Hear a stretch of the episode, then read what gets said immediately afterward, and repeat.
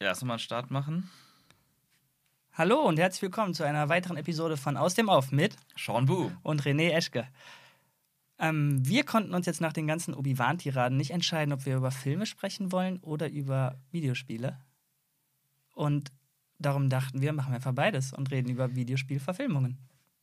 Ja, Videospielverfilmungen. Wir sind ja beide äh, nicht nur leidenschaftliche Filme-Liebhaber, sondern auch leidenschaftliche Zocker. Ja. Schon seit Kindheit an. Und ähm, es gibt sehr viele Überschneidungen bei Filmen und Spielen in der Art der Visualität, des Storytellings, aber auch der Art der Genres. Und eigentlich bieten sich Spiele ja hervorragend an, in ihrer Vielfaltigkeit und Kreativität super Vorlagen für Verfilmungen zu sein Möchte man meinen. möchte man meinen. Aber die Realität sieht leider meist anders aus und nicht umsonst haben Videospielverfilmungen einen sehr, sehr schlechten Ruf. Also, man könnte schon meistens von Trash sprechen. Und ja, René und ich haben uns einfach auch mal gefragt, woran liegt das eigentlich? Warum gibt es so wenige, wenn überhaupt, gute Spieleverfilmungen oder Adaptionen? Warum sind die meistens so schlecht? Was steckt dahinter? Finden wir dafür Gründe? Und ja, das wollen wir uns heute mal anschauen. Ich bin gespannt. Also ich äh, bin bei weitem nicht so tief drin wie du und bin echt neugierig, wenn ich mir die Liste hier angucke, was du da für Gründe bei den Sachen, die nicht gut sind, findest. Aber ich würde sagen, wir legen einfach los, oder? Sehr gerne. Und wo legen wir los? In den Tiefen der 90er Jahre. Mit der Überschrift in unseren Notizen 90s Trash. ja, wir sind so, wir sind 90s Kids. Das war so, zumindest bei mir war es jetzt ein Großteil der Jugend. Dementsprechend gab es da viel ähm, zu zocken, sei es Nintendo, sei es Sega und natürlich auch viele Filme. Die guten Filme waren alle Filme, die nicht Ja. auf Spielen basiert sind, also aus den 90ern, dann Jurassic Park und Terminator und was alles da rauskam, Pulp Fiction irgendwann, ähm, Matrix, selbst Star Wars ging ja irgendwann in den 90ern noch los Mhm. mit Episode 1 oder wieder los. Aber die Spieleverfilmungen, ja, wir haben zum Beispiel einen ganz großen, den vielleicht viele kennen, ist Super Mario Bros. Ich muss aber direkt sagen, ich habe ihn nicht gesehen. Du hast ihn nicht gesehen. Nein, ich kenne nur die, die Meme-Kultur dahinter und äh, ja, die Memes selber und den Ruf davon. Aber du hast ihn gesehen. Ich habe ihn gesehen, ich habe ihn auch erst sehr spät gesehen, vor einigen Jahren mit zwei Kumpels, äh, ganz spontan mal an einem lustigen Abend. Und der Film ist wirklich die Definition von Trash. Aber ist er denn schon so trash, dass es wieder Spaß macht? Ist es der Trash oder ist es, ist es ein Facepalm-Trash? Also es ist tatsächlich äh, ein Film, der Spaß macht, weil er so trashig ist. Also es gibt ja auch, man kann auch Filme genießen, finde ich, die wirklich so schlecht sind, dass sie wieder gut sind. Ähm, Super Mario Bros. gehört dazu. Aber Aber Der- der, der, hat, ja. der, hat das nicht, der hat das nicht gewollt, so wie Sharknado oder so, ne? nee, Denn der, da ist ja quasi das Programm, dass du dich damit, äh, weiß ich nicht, ein paar Freunden hinsetzt und dann ein Trinkspiel draus machst aus Ja. dem Film. Ja, ach, das ist so auch eine interessante Entwicklung. Ne? Wir müssen echt bei diesem, also beim Thema Videospielfilmungen kann man viele Entwicklungen erkennen, Ja. erkennen und auch dieser Trash-Kultur, dass man bewusst Filme als Trash dreht, als bewussten Trash, um diesen Effekt so schlecht, dass es wieder gut ist, zu erzeugen, wie Sharknado, wie du es ja dann genannt hast, schon irgendwie faszinierend.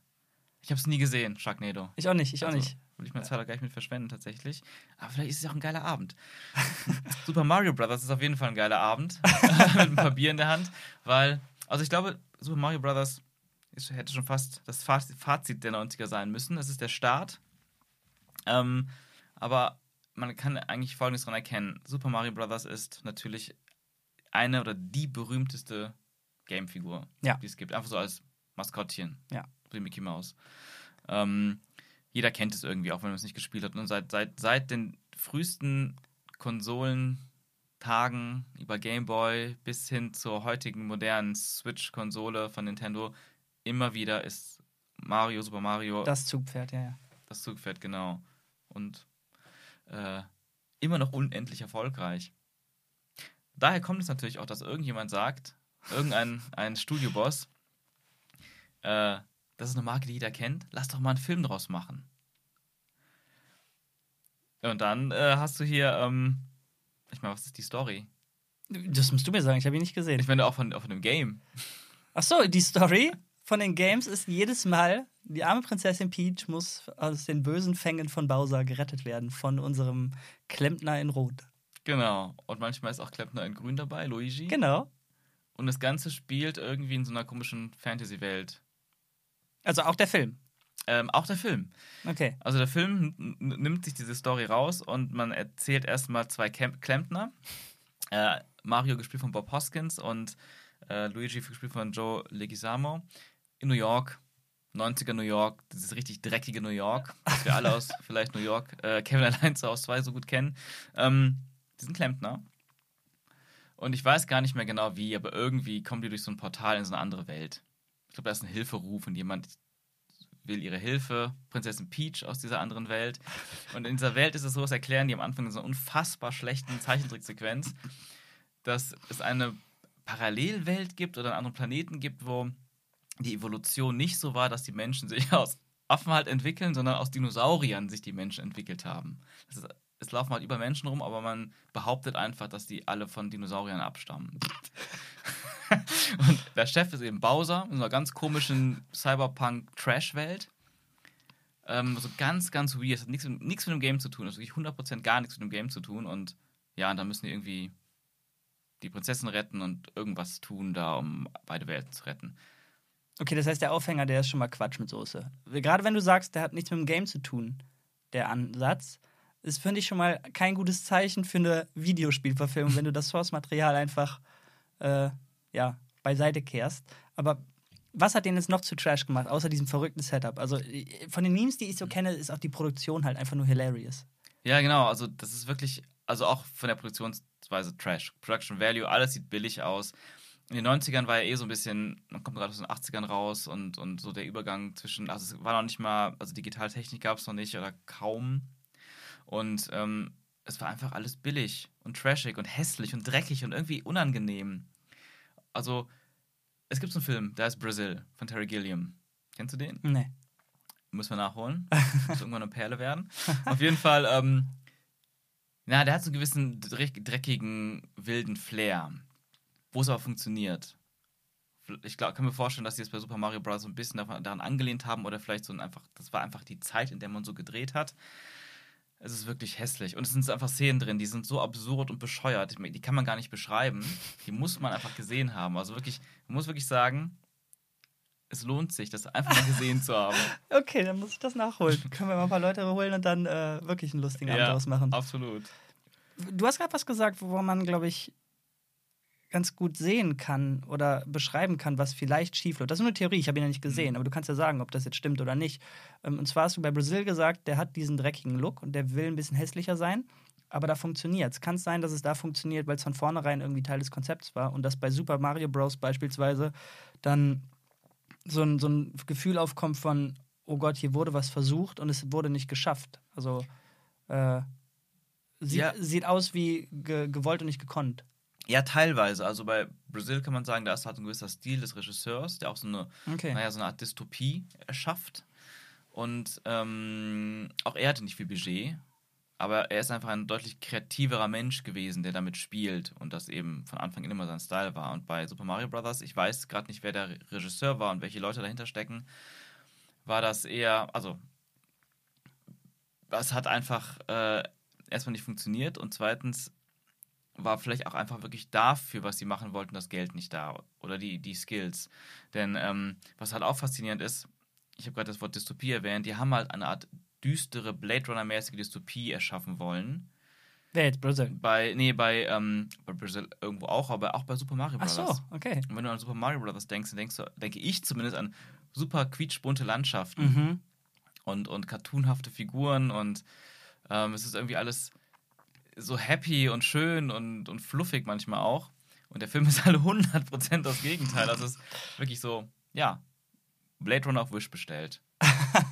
Das trifft ganz geil. Und ähm, ja, es gibt dann halt auch so zum Beispiel die, ähm, es gibt Yoshi. Yoshi taucht auf. Aber es ist halt einfach so ein kleines Dinosaurier, Animatronic. Als Haustier. Einfach nur, damit es mal da ist. Oh, Und- Fanservice early. Genau, früherer, früherer Fanservice. Und ähm, dann gab es noch hier die, wie heißen die nochmal? Diese, diese kleinen Die Goombas? dunklen Gumbas, genau, wo man draufhüpfen kann. Ja. Ich weiß gar nicht, sollen das Pilze sein oder sonst irgendwelche Ex wir- Kreaturen Oh, sein. peinlich, das weiß ich nicht. Aber die sind ja so, so dunkelbraun, Ja, genau. ne? so kleine, kleine Kackhaufen, die so rumlaufen. Und die gibt es auch im Film.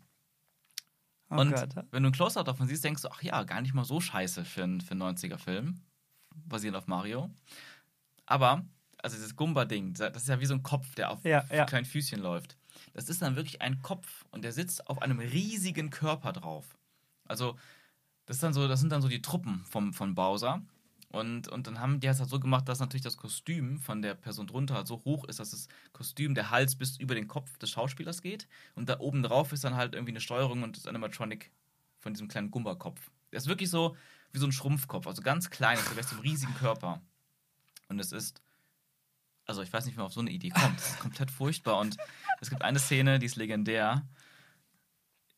In, äh, ich sag nur, einem, einem Auf, in einem Aufzug gibt es eine gefährliche Situation, wo ganz viele Gumbas sind und Mario und Luigi angreifen wollen und wie die besiegt werden, das ist, allein das ist wirklich, dafür muss man den Film gesehen haben. Ich bin wirklich, ja, ich konnte es nicht fassen. Alles in mir ist irgendwie gestorben innerlich, als ich das gesehen habe. Aber spannend, also so wie du es erzählst und wie du dabei grinst und wie ich mir verkneifen muss zu lachen, klingt das halt wirklich nach einem geilen Erlebnis. Die Frage ist nur, wie ist der damals angekommen? Weißt du das? Wie der wirklich 93, als der rausgekommen ist, als ich glaube, das war doch dann der erste große Videospielfilm, oder? Ja, soweit ich weiß. Wie ist der angekommen? Ich, ich glaube, der ist auf jeden Fall komplett zerrissen worden und gefloppt. Aber gab es damals vielleicht auch schon so Stimmen, die das irgendwie lustig fanden und damit Spaß hatten? Das kann ich nicht. Oder ist das so ein Ding, was mit der Zeit gekommen Ich ist? kann mir gut vorstellen, dass es mit der Zeit gekommen ist. Ich kann mir vorstellen, dass das generell der normale Zuschauer gar nicht gucken wollte.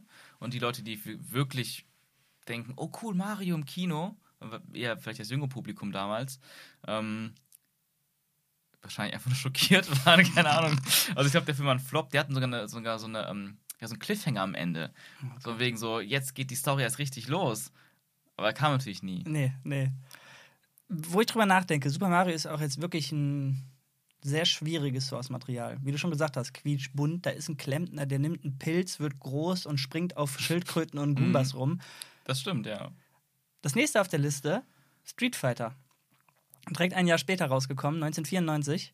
Und möchte man meinen, gerade mit dem mm, Boom der 80er, was Karate Kid-Filme angeht, ähm, Jean-Claude Van Damme hat viel gemacht da, ähm, mit, was war das, Bloodsports und so. Ähm, möchte man meinen, ein, ein Film, der primär ums Kämpfen geht, der sollte funktionieren.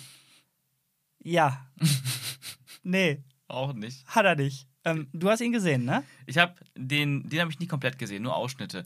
Oder ich habe ihn mal komplett als Kind gesehen, aber kann mich nicht mehr an viel genau, erinnern. das habe ich auch und hier habe ich auch hauptsächlich die Memes im Kopf und ich habe zwar gerade angefangen mit, ist vermeintlich einfacher, den in einen Film zu pressen, weil es, wie gesagt, was viel Realeres ist, Leute, die Mhm. sich auf die Mappe hauen, so. Aber der, der, das Spiel hat ja auch ein paar, sag ich mal, nicht magische Elemente, aber schon, ich meine, Ryu kann Hadoken machen und äh, Shang-Li kann mit dem Helikopter äh, quasi durch die Gegend fliegen, also Ja. ihre Beine zu einem Helikopter machen. Das ah, ist, ja. Ich weiß gar nicht mehr, wie genau das alles umgesetzt wurde. Ich weiß nur, dass es, dass es wirklich nicht cool war wie Super Mario lustig, sondern es war wirklich. Ich hatte nur einen Facepalm bei dem Kram, Mhm. den ich gerade vor Augen hatte. ja. Und gab es nicht auch, also wegen so übernatürlichen Sachen, gab es nicht auch wirklich Monster? Also so Kämpfer, die irgendwie wirklich dann gar kein Mensch mehr sind? Stimmt, ja, Blanca zum Beispiel, genau. Ähm, So ja, Hulk-mäßig, oder? genau, genau, so ein grüner Typ. Ähm, und ja, Street Fighter, also so wie ich es in Erinnerung habe, war es halt auch komplett purer Trash. Ja, richtig. Also wirklich, also ja, also das hat sich nicht messen lassen mit dem, was, was so die hochwertigen Filme in der Zeit aus dem Kino, fürs Kino waren aus Amerika, sondern es war wirklich so, so eine Low-Budget, also verhältnismäßig Low-Budget-Produktion. So zumindest wirkt es so. Also sieht's aus. so sieht's aus, so hat sich's angefühlt und auch storymäßig, ich habe sie nicht mehr auf dem Schirm. Wir können auch bei den Mhm. ganzen Filmen, die wir haben, jetzt nicht auf Nee, nee, jedes Detail wir auch eingehen. gar nicht. Es, ist, Ähm. es war nur harter Trash. Mhm. Also, Ähm, ja. Ja, bitte. Also, was ich interessant finde, ist ja, du hast ja eben gerade gesagt, Super Mario Bros. ist ja irgendwie auch schwerer zu verfilmen, Ja. äh, wegen dem Setting. Ich würde auch sagen, irgendwo, irgendwo auch wegen der Story. Ja, ja. Aber bei Street Fighter, also ich weiß nicht, gibt, gibt es da überhaupt eine Story? Street Fighter ist halt so ein, so ein, so ein Kampfspiel, ne? wo es eigentlich nur darum geht, Tournaments zu machen und, oder einfach gegen seinen Buddy ähm, zu kämpfen. Nee, das, da gab schon eine Story hinter, die hat sich hauptsächlich um Rio gedreht und irgendwas war da, ich weiß nicht, ob Revenge-mäßig, die echten Fans werden uns jetzt wahrscheinlich köpfen, aber Wahrscheinlich. ähm, am Ende kämpfst du ja gegen Mr. Bison und Mhm. der hat auch in dem Film äh, ja, die bösen Strippen in der Hand und ist der klare Antagonist. ja. Und auf den läuft halt alles hinaus. Und äh, da war irgendwas mit einer Backstory, dass du den besiegen musstest, weil der irgendwas Böses gemacht hat oder irgendwas Böses tun wird. ähm, klar, brauchen wir nicht drüber reden. Wir reden. Das ist jetzt hier kein Bioshock oder kein, äh, kein Witcher oder so. Ne? Mhm. Also so eine Story werden wir da nicht haben. Und von daher einfacher zu verfilmen, was den Realitätsgehalt angeht, aber storymäßig, wie du schon sagst, da war jetzt auch nicht so viel zu holen. Aber trotzdem wird man es auf jeden Fall irgendwie besser machen können als dieses komische Turnier, wo die dann alle magisch reingesaugt wurden. Ähm, Ah, das kann ich, das weiß ich schon gar nicht mehr. Ich weiß auf jeden Fall, dass man am Ende halt auch in dem Film da dieses, dieses gegen Beißen kämpft, so einer Ja, großen genau. Base, so richtig dieses Klischee Bad Guy Ding, ich will die Welt erobern. Und ähm, äh, ja, und äh, die haben, aber was man sagen muss, auch wieder aus Erinnerung heraus, ich glaube, die haben trotzdem einigermaßen versucht, diese Kostüme nachzumachen Ja, aus dem Spiel. Aber das ist ja die Sache, wenn du, wenn du gewisse Sachen aus, gerade etwas so Low-Resolution-mäßigem wie einem Game, mhm. vor allem in den 90ern, und das ist ja auch übertrieben stilisiert gewesen, wenn du das versuchst dann ins Reale zu bringen und das versuchst so getreu wie möglich zu machen, sieht's richtig fucking weird aus. Ja, also man, man, ich muss, also ja, es wirkt dann wie schlechtes Cosplay. Ja, genau, so richtig miese Karnevalskostüme. Ja. Und das, aber das war zumindest so ein bisschen ikonischer erkennbar. Ich finde, also bei Super Mario Bros., wenn du da irgendwas aus dem Film siehst, dann denkst du niemals, Ja, okay. niemals an Super Mario. Ja, okay. Bei Street okay. Fighter denkst du halt, ah ja, da haben die irgendwie mit wenig Budget versucht, das so nachzubauen. Nicht, dass das dadurch gut ist. Ich würde auch sagen, ich glaube, Street Fighter ist auch. Vielleicht ist Street Fighter auch nochmal einen Blick wert, auch so als Trash-Filmabend. Wir Mhm. müssen mal so ein Double-Feature machen und ein bisschen Spaß haben dabei. Ähm, aber ich habe das Gefühl, ich habe so aus Erinnerung heraus, dass Super Mario Bros. dann noch mehr Spaß macht, weil er noch bescheuerter ist. Weil ich glaube, Street Fighter versucht zumindest irgendwie ein Film zu sein. Meinst du die Super Mario nicht? Nee, das stimmt, eigentlich versucht er es auch. Wir gehen mal weiter in der Liste, denn äh, ja, Mhm. ich habe hab noch einen, einen, einen kleinen Überraschungsfilm. Oh Oder Gott. was ist Überraschungsfilm? Ich war einen, einen, einen, den ich mir aufgeschrieben habe, wo ich nicht, wo ich mich, wo ich neugierig bin, ob du den kennst. okay, Oder mal. ob du diesen Namen kennst, dir was sagt. Double Dragon. Nee, nee. Double Dragon. War nur eben in der Liste drin, als ich, ge Ah. als ich gegoogelt habe. Ähm, falls wir einen vergessen haben Mhm. von den Lowlights, äh, der war ziemlich weit oben auf der, auf der Lowlight-Liste. Ah, ja, witzigerweise ist das der Film, die Videospielverfilmung, die, die ich am zweitmeisten, häufigsten gesehen habe. Es gibt natürlich einen, der die Krone oben auf hat, über den wir noch reden. Ja, ja. Aber, also nicht auch am meisten gesehen, aber diesen Film habe ich tatsächlich, glaube ich, danach am häufigsten gesehen. Wirklich oft. Fünf, sechs, sieben, acht Mal, Wieso? vielleicht zehnmal. Wieso? Ja, ich weiß es auch nicht. Aber, also Aber Dragon- ist schlecht, oder? Der Film ist auch einfach Trash. Double Dragon. Es gab ein Game, das habe ich als Kind mit meinem Bruder äh, bei unserer Familie in, in Singapur oft auf dem Super Nintendo, auf dem Sega, ich weiß nicht mehr, gezockt. Das ist diese Art von Spiel, wo du auch so ein Kampfspiel, auch wieder aus dem 80s heraus, vielleicht war es auch aus den 80ern das Spiel, weiß ich nicht mehr, oder Anfang 90er. Ähm, wenn man weiter zurückgeht, so was Games angeht, muss man bedenken, ah, warte mal, die Technik gab es ja noch nicht mehr, um was darzustellen in den 80ern, vielleicht weiß ich gerade gar nicht. anyway, auf jeden Fall, ähm, das ist diese Art von Spiel, wo du ähm, zu, allein oder zu zweit so, so Sidescroller-mäßig Ah, Beat'em-ups. Straße rennst. Dann kommen immer wieder neue Bad Guys, dann boxst du die alle weg und dann bip, bip, bip, geht das so, dann, dann wandert die Kamera so Ja, zum ja, nächsten genau. Abschnitt oder du, du kannst zum nächsten Abschnitt rennen. Und immer so seitlich, seitlich, seitlich. Ich weiß nicht, irgendwie Straße und Gassen. So war das Game. Es macht mega Bock, auch vor allem zu zweit halt. Und dann gab es auch eine Zeichentrickserie dazu. Ich weiß nicht, ob die nach dem Film oder vor dem Film rauskam. Und dann gab es diesen Film. Äh, boah, storymäßig, ich habe keine Ahnung. Das war auch aber wieder irgendwas, irgendwie so ein bisschen dystopische Zukunft. In Trash war irgendwie wohl das Ding der Anfang, Mitte 90er. Also gleiche Zeit rausgekommen.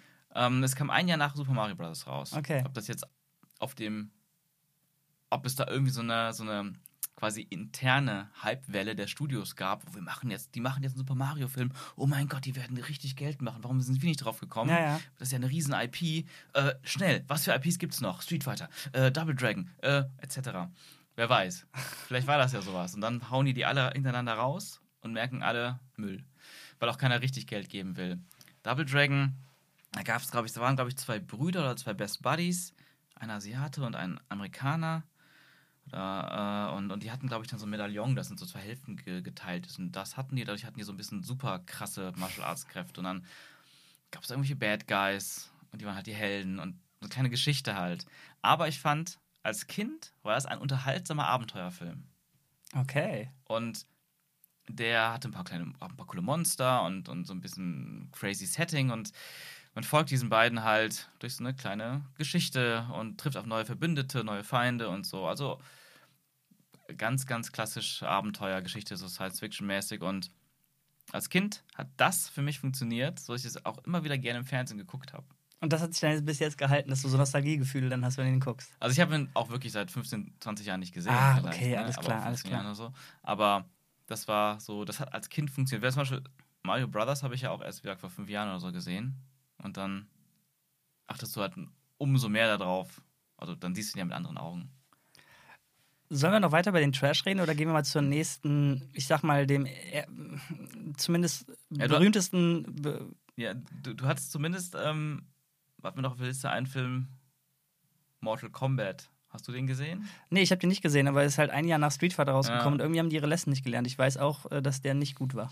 Genau, also ich finde es irgendwie interessant, dass einfach irgendwie alles so auf, auf Kampfspielen basiert, außer Super Mario. Dass alles irgendwelche Kampfspiel-Verfilmungen sind. Street Fighter, Double Dragon, Mortal Kombat. Ja. Woran liegt das? Ja, ist einfacher umzusetzen als, als Super Mario Bros., keine Ahnung. Und Vielleicht gab es damals auch gar nicht so viel mehr. Was waren wahrscheinlich die größten Marken? ja, was willst du so mit sowas wie R-Type machen oder so? Also, äh, Ja, stimmt. war halt damals in den Anfängen der Videospielgeschichte viel, was nicht wirklich richtig Story hatte und irgendwas muss er machen. Ja, ja, stimmt. Also Mortal Kombat war zumindest so der erste, der so ein bisschen größer gehypt wurde. Das weiß ich noch Ja? als Kind. Der hatte Okay. nämlich, da habe ich sehr viele Trailer gesehen und die hatten sehr viel mit Visual Effects gemacht. Das war natürlich die Zeit mit den 90er. Jurassic Park kam 1993 raus mit Dinosauriern, den Effekten. Das war damals halt mindblowing. Da ging das so los in den 90ern und, und dann hatte Mortal Kombat, ich kann mich an diese Trailer erinnern, die als Kind geil aussahen, weil die sind da hatten eine Kamerafahrt, die hatten krasse Monster Okay. und, und Effekte. Und da hat man, glaube ich, schon gesagt, wie, da investiert ein Studio ein bisschen mehr als in diesen Trash, den wir davor besprochen haben. Der Film war trotzdem unglaublicher Trash. Wie haben die das denn gemacht? Der Mortal Kombat war ja berühmt für seine absurde Brutalität. Stimmt. Also, dass wirklich am Ende du von einem Kampf jemanden auf die kreativste und lustigste Art und Weise enthaupten konntest und so Geschichten, was natürlich die Mütter damals gar nicht toll fanden. ähm, zu Recht. Wie haben die das da gemacht? War der Film wenigstens ab 18 und die haben hier die gleiche, die gleiche Tonalität gemacht? Nee, gar nicht. Also es war, glaube ich, Ja, in, bei uns war es, glaube ich, ab 16, aber eigentlich auch zu Unrecht. Heutzutage hat man locker ab 12 gemacht. Und in Amerika hatte der das berühmte PG-13-Rating. Mhm. Weil natürlich auch das bedeutet, dass mehr Leute reingehen, als wenn du Ja. es wirklich eine höhere, eine, nur für Erwachsene freigibst. Und dementsprechend Gewalt gab es ja jetzt keine. Oh, das ist schon faszinierend, ne? wie dann diese Spiele mit dieser Brutalität relativ einfach in Kinderhände kamen, aber bei Filmen versucht wird, die Kinder davor zu beschützen, was dann dazu führt, dass die Filmemacher sagen, können wir nicht bringen, also müssen wir uns von dem Source-Material so weit zurückrudern, dass wir PG-13 machen können. Also hat es im Grunde nicht mehr so viel mit dem Spiel zu tun. Ja. Also ich habe diese ganzen Spiele auch so sehr, sehr wenig nur gespielt als Kind. Klar, man, da gab es Situationen, wo man viel Street Fighter gezockt hat und dann auch wieder nicht. Also dass ich nicht das so, ich war ja nicht so tief drin in der Materie. Bei Mortal Kombat dementsprechend auch nicht. Und ähm, deswegen weiß ich nicht, wie gut sich das darauf beruft. Aber ich glaube, dass die zumindest auf der visuellen Ebene auch hier wieder versucht haben, viel quasi so ein bisschen nachzuahmen, nachzubauen. Storymäßig weiß ich es nicht. 2021 gab es ein, Re ich weiß nicht, ein Remake von Mortal Kombat. Es gab auf jeden Fall einen Mortal Kombat-Film. Hast du den gesehen? Äh, auch nicht. Aber weißt du was darüber? Ich weiß nur, dass der so, so was ich so online gelesen habe, wohl positiv aufgenommen wurde, relativ positiv. Ähm, 2021 ist ja mitten in der Pandemie auch. Der hatte, glaube ich, keinen richtigen Kinorelease und war dann Ah, irgendwie, okay. oder wenn dann nur kurz. Ähm, wenn es überhaupt der war, weil ich meine, es gab sogar noch mal irgendwann ein paar Jahre vorher auch noch mal einen Versuch. Die haben es auf jeden Fall schon mal ein paar Mal versucht und ich glaube zuletzt auch so, dass es deutlich, deutlich näher inhaltlich am Spiel ist. Aber ich glaube, es wirkte für mich zumindest so, wie dass es schon auch wieder so ein Low-Budget-Ding ist. Aber nicht Low-Budget im Sinne von, dass daraus ein Ultra-Trash entsteht, sondern dass die versucht haben, die Filmemacher, wirklich was daraus zu machen. Und ich meine auch, dass da ein paar Leute mitgemacht haben, die zumindest wie dann kennt. Und darüber habe ich auch so ein bisschen hier und da was mitbekommen, aber mehr kann ich dazu auch nicht sagen, weil. Dann würde ich sagen, gehen wir zu dem nächsten Film weiter, der ich unterstelle, es deutlich ernster gemeint hat, nämlich Tomb Raider 2001 mit Angelina Jolie. Oha. Mhm. Ähm, ich weiß nicht, ob der einen Untertitel hatte oder nicht. Ich weiß nur, dass ich den gesehen habe und ähm, ja, er war natürlich, ist unvergleichbar, finde ich, mit dem, was wir bis jetzt davor genannt haben. Ähm, von Production Value her, von, von der Story her, von, von allem.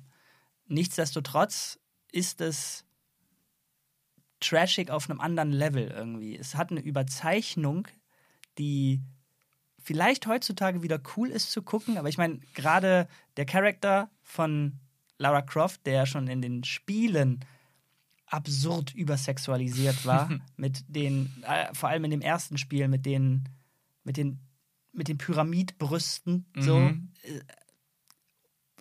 Crazy, crazy. Die, die Kurven, die Hüften, die die hat, die Sprüche, die die raushaut. Und naja, mit Angelina Jolie in den Anfang 2000ern konntest du das recht gut äh, übertragen. Und das haben mhm. die ja gemacht. Und äh, ich habe vielleicht, weil ich, äh, ich weiß nicht wieso, weil ich das Spiel so cool fand, aber ich habe eine Erinnerung an den Film, die bei weitem nicht so absurd schlecht ist wie bei den anderen, aber immer noch ja. ein irgendwie wie sie dann da gewisse Sprünge macht, um, um, um Moves aus dem Spiel zu übertragen. Mhm. Es war alles irgendwie weird, oder? Ja. Ja, also ich fand den auch gar nicht gut. Ich habe den aber auch erst viel später gesehen, als der dann halt nicht zum Release, auch einige Jahre später. Und es, ja, in den 2000er, Anfang 2000er Jahre, also Anfang der 2000er äh, Jahre war eh so eine Zeit, was Film betrifft, wo sehr viel experimentiert wurde mit neuer digitaler Technik. Sei es Color Grading, sei es halt einfach ah, CGI-Effekte. Ja, ja. Und ich finde, sehr viele Filme aus der Zeit sind nicht sonderlich gut gealtert. Herr der Ringe gehört zu den positiven Beispielen. Ähm, aber da, als ich den Film gesehen habe, fand ich schon die CGI-Effekte bei Tomb Raider 1 ähm, ist schlecht. Und das große Problem, was ich mit dem Film hatte, war, es war einfach kein guter Film. Also es war unabhängig davon, wie der Film auf dem Source Material sich beruft. Okay. Einfach kein guter Film. Es war einfach gefühlt eine Aneinanderreihung von Abenteuerfilm-Klischees, die wir in Indiana Jones zum Beispiel schon viel, viel besser gesehen haben. Mm. Äh, tausendmal besser gesehen haben. Und man nimmt aber so die Versatzstücke und dann baut man da einfach so Setpieces zusammen. Dann ist jemand da, hat Action, dann ist jemand da, hat Action, dann ist hier ein exotischer Ort, hat die Action. Worum geht's eigentlich? Keine Ahnung. Da gibt es diesen. Daniel Craig hat mitgespielt, ne? Ach was. Als Bad Guy. Ähm, da war er noch nicht so berühmt. Da hat er einfach so einen, so einen weiß ich, so einen Ex-Kollegen gespielt, der dann, was sich als Verräter entpuppt und ganz am Ende doch noch so einen ganz kleinen Turn hat und dann aber auch, glaube ich, sich opfert oder sowas. War das einzige Interessante am Film wirklich. Ähm, Spoiler Alert. Spoiler Alert, aber weißt du, was, was mich richtig aufgeregt hat bei dem Film? Der Film beginnt fast wie das Game irgendwo in so einer geilen Tempelruine. Und da kämpft sie dann und da kommt plötzlich so ein krasser Roboter an. Und gegen den kämpft sie dann. Das war auch so ein Ding, was sie im Trailer immer gezeigt haben, dieser Roboter und diese krasse Tempelruine. Und dann kämpft die, kämpft die, kämpft die, ist dann entweder besiegt sie oder wird, wird fast besiegt von dem Roboter und plötzlich kommt der Butler rein. Der, der Butler ist ja auch so ein ja, ikonisches ja. Element aus dem Spiel gewesen, der in der Villa immer hin und her folgt. Der kommt rein und das ist eine nette Anspielung und dann ist es aber halt nur ein Training gewesen. Mm. Und dann geht diese eigentliche Story los. Und ich glaube, ich, glaub, ich habe das schon mal irgendwo anders mal thematisiert gehabt. Ich, ich bin gar kein Fan von diesen. Ähm, Subverted Expectations. Ja, ja, irgendwie schon also von dieser Art, dass ein geiles Setpiece da ist. Also mit Setpiece meine ich nicht nur ähm, Kulisse, sondern so das gesamte, die Situation, dieses mhm. Action-Setpiece in einer gewissen Location. Denn ich finde, ich, will, ich würde gerne wissen, was für ein Tempel das ist, was sie da sucht, ah. äh, was es für ein Roboter ist. Und dann. Und das ist irgendwie geiler gewesen als, als, als Setting, als alles andere, was wir später im Film bekommen. Und dann wird es gebrochen, aber nur ein Training, war nur eine Simulation, war gar nicht echt. Und jetzt ist so wie, ah, wir haben sowas Geiles erlebt, aber nur ein Traum. Ist alles egal. Jetzt geht die Story eigentlich los. Und das ist dann so, ja, eine Enttäuschung. Und was mich auch noch darüber hinaus auf einer Ebene über dem Film äh, dann stört, ist, das hauen die halt die ganze Zeit in den Trailer. Und dafür ist es halt wirklich nur gemacht. Für diesen Trailer, für das Marketing. Dass Leute denken, mhm. die Gamer denken, boah, das ist ja voll Tomb Raider. Ah nee, war nur anderthalb Minuten Fake-Sequenz am Anfang. Ähm, und da, aber dennoch ähm, was, was mir gerade dabei auffällt, es war schon deutlicher, deutlich High Budget im Vergleich zu allem anderen. Auch mit Angelina Jolie. Es war schon deutlich mehr ein Hollywood-Film, der sich Mhm. einreihen konnte mit dem Rest. Zumindest äh, nicht daneben stehen und komplett falsch aussehen. Ja. Genau, und ich glaube, es ist so, wenn man so rückblickend beobachtet, die 90er, die wir jetzt als, einfach als Jahrzehnt des Trashs bezeichnet haben, was Videospieler, Verfilmungen angeht. Ich meine, natürlich hat das einen Ruf, natürlich hat das auch, das wissen die Filmmacher ja auch, das wissen die, die, die Studiobosse ja auch und andere vielleicht Regisseure, die denken, ja, man kann, könnte aber was aus diesem und jedem Game machen. Dass man sich ja bestimmt, also nie ganz klar, dann auch einige Jahre später gesagt hat, wir wollen es jetzt nochmal versuchen mit dem Videogame, in der Verfilmung. Und wir wollen auf gar keinen Fall so sein wie das, was die Leute jetzt denken, was es Mhm. immer wird. Wir machen es jetzt besser. Aber dann irgendwie doch nicht. Und trotzdem werden sie immer so. 2003 gab es dann einen zweiten Teil davon, muss man glaube ich jetzt nicht viel zu sagen, war Mhm. wahrscheinlich more of the same. Ähm, aber Tomb Raider hat nochmal einen ja, Neuversuch bekommen, nämlich genau wie die Videospielfigur selber. Ähm, ungefähr, wann war das? 2010 rum, ich weiß es gar nicht mehr. Mhm. Ähm, war die alte Lara mit den sehr großen Brüsten, sehr dicken Lippen, super taffe Frau, ähm, war, einfach vorbei, hat sich auserzählt, wollten Leute anscheinend nicht mehr sehen, ich weiß es nicht. Auf jeden Fall gab es ähm, irgendwie um den Dreh ein, ein, ähm, ein Reboot der Figur selber. Ähm, und das haben wir in dem Spiel Tomb Raider dann bekommen. Mhm. Und Lara war ganz, ganz anders. Hat natürlich einen, den ähnlichen Hintergrund und so. Also es ist nicht so, dass sie auf einmal blond war und äh, nicht mehr ihren Dad, den Archäologen hatte, sondern der Aufbau war der gleiche. Nur sie als Charakter war sehr viel zerbrechlicher, ähm, hatte einfach ein, ein adäquateres Aussehen. Also sie war eine normale Frau. Ähm, und es wurde definitiv nicht so viel mit sexuellen Reizen da gespielt. Ähm, und das hat sich dann 2018 ähm, in dem Film, auch einfach nur Tomb Raider heißt er, glaube ich, Ja. ähm, ja, wurde es dann wieder in einen Film gepackt, der, finde ich, deutlich, deutlich, deutlich besser war als ähm, viele von den Verfilmungen, die wir hier irgendwie nennen werden. Es bleibt immer noch ein, ich finde, recht leerer Film. Ja. Ähm, ich würde jetzt nicht so weitgehend sagen seelenlos, aber an vielen Stellen belanglos. Du kriegst ähm, ähnlich wie im Ch- Uncharted-Universum irgendwie, also im Uncharted-Game-Universum und halt auch in den Tomb Raider-Spielen nach dem Mhm. Reboot, eine Aneinanderreihung von geilen Actionsequenzen, die in sich schon funktionieren. Aber gerade in dem Tomb Raider-Film von 2018 sind die stellenweise an ein so absurdes Level gegangen, was die da, was die auf die Schnauze bekommt, wo die runterfällt, Okay. was die alles überlebt, wie ganz knapp dieses Flugzeug dann nicht vom Wasserfall runterfällt, obwohl sie da gerade so, es ist am Wackeln und irgendwie schafft sie es sich hochzuziehen und sie ist überall voll mit Wunden, dreckig, ähm, ja, bieten ab, mehr fällt mir nicht ein. Ja. Und es, es war schon weit, weit, weit weg von Realität, sodass ähm,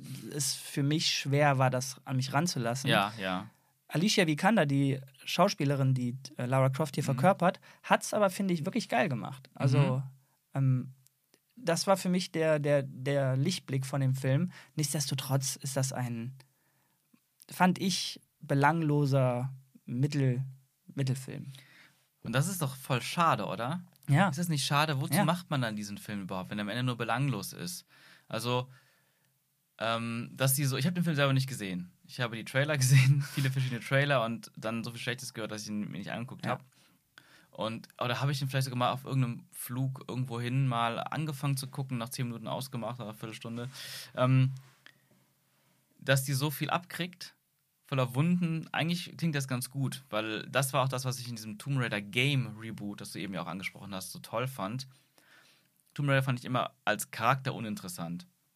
Und es gab unzählige Games. Ne? Ja. Äh, und dann gab es halt irgendwann diesen, eine Pause und irgendwie wurden die immer schlechter und, und, und immer weniger erfolgreich. Dann gab es dieses Reboot, das war noch in PS3-Zeiten. Ja, genau. Und ähm, da war auch der Hype mit Uncharted ja so groß. Also Ja. Uncharted hat einfach mal irgendwie dieses Abenteuergenre komplett neu definiert. Ja, warte mal, da, da kann ich ganz kurz einhaken. Das ist super lustig, dass du das Mhm. gerade sagst. Also Tomb Raider hat dieses äh, Archäologen machen äh, lustige äh, Abenteuer Mhm. ähm, erfunden quasi. Uncharted hat es revolutioniert und Mhm. Tomb Raider hat dann nach einer Pause, muss man so hart sagen, Ja. die Formel einfach kopiert. Ja. Also Tomb Raider, das, nach dem Reboot war das Uncharted mit einer äh, Lara Croft, die deutlich verletzlicher ist. Ja, genau. Und aber die hatten noch einen USP dabei, den, den Uncharted nicht hatte. Und zwar haben die bei dem Tomb Raider, Tomb Raider Reboot als Game jetzt etwas extrem Düsteres gemacht. Düster, blutig, brutal, dreckig. Und das fand ich sehr überraschend und geil. Die, die gesamte Story von dem Tomb Raider Game fand ich jetzt an sich auch jetzt nicht besonders. Was, ne, die, die, worum es im Endeffekt im größeren Sinne geht, was die auf der Insel da Ja. finden und die Bad Guys etc. Aber was ich richtig stark fand, war die Journey von Tomb Raider, äh, von Lara Croft, die halt noch nicht die taffe Badass-Frau Stimmt, ist. das war ihr erstes richtiges Abenteuer, genau. Genau, sie mit einer Gruppe von Freunden, Archäologen, junge Leute, die suchen da etwas und plötzlich geraten die in eine Situation mit Bad Guys, die da schon länger ihr Unwesen treiben und richtig hart sind.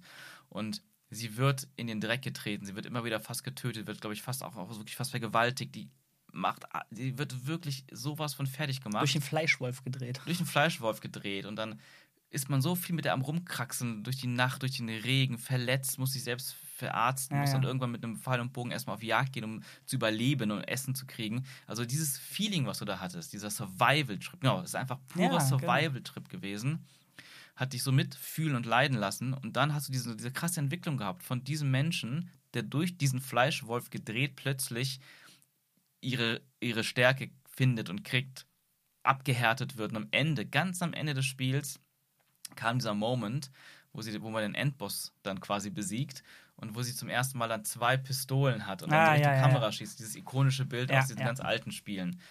Und das fand ich richtig, ich habe fast eine Gänsehaut bekommen, gerade als ich das erzählt habe. Ähm, richtig strong, richtig gut gemacht und ähm, daher war ich auch sehr neugierig auf den Film 2018. Aber hast du ihn nicht gesehen, weil du es schlecht gehört hast? Genau, weil ich auch die Trailer nicht gut fand, weil die Trailer, finde ich, haben mir schon gezeigt, schon wieder versuchen die oberflächlich Bilder zu kopieren, ohne Seele, ohne Eigenmotivation. Äh.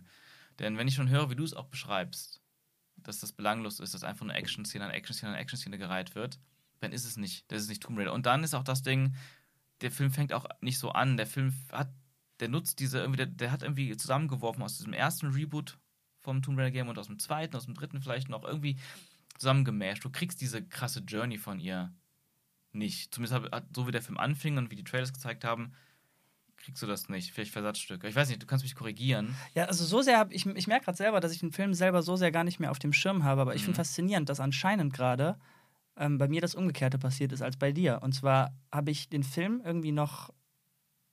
Der hat meine Stimmung auf die Spiele Mhm. ein bisschen getrübt. Und jetzt, wo du nochmal das Spiel zusammengefasst hast, was ich ja selber 2013, glaube ich, war das, Mhm. gespielt habe, jetzt ist mir wieder klar geworden, ja, das war wirklich fucking geil. Ja. Und dieses Over the Top hat da aus irgendeinem Grund funktioniert und in dem Film jetzt nicht gar nicht, aber halt auch nicht wirklich. Und vielleicht ist das, wie du eben sagtest, vielleicht ist das das Schlimmste, was ein Film irgendwie machen kann. Der 90s Trash, mit dem hast du halt irgendwie heute Spaß, du kannst die Augen rollen und lachen, aber bei so etwas, was ha, es ist Potenzial da, es ist der Production Value auf jeden Fall da, Mhm. aber irgendwie klickt es nicht, irgendwie fühle ich es nicht, irgendwie habe ich äh, kein, keine emotionale Bindung zu dem Charakter irgendwie. Das ist, glaube ich, das Schlimmste, was im Film passieren kann, oder? Ja, total.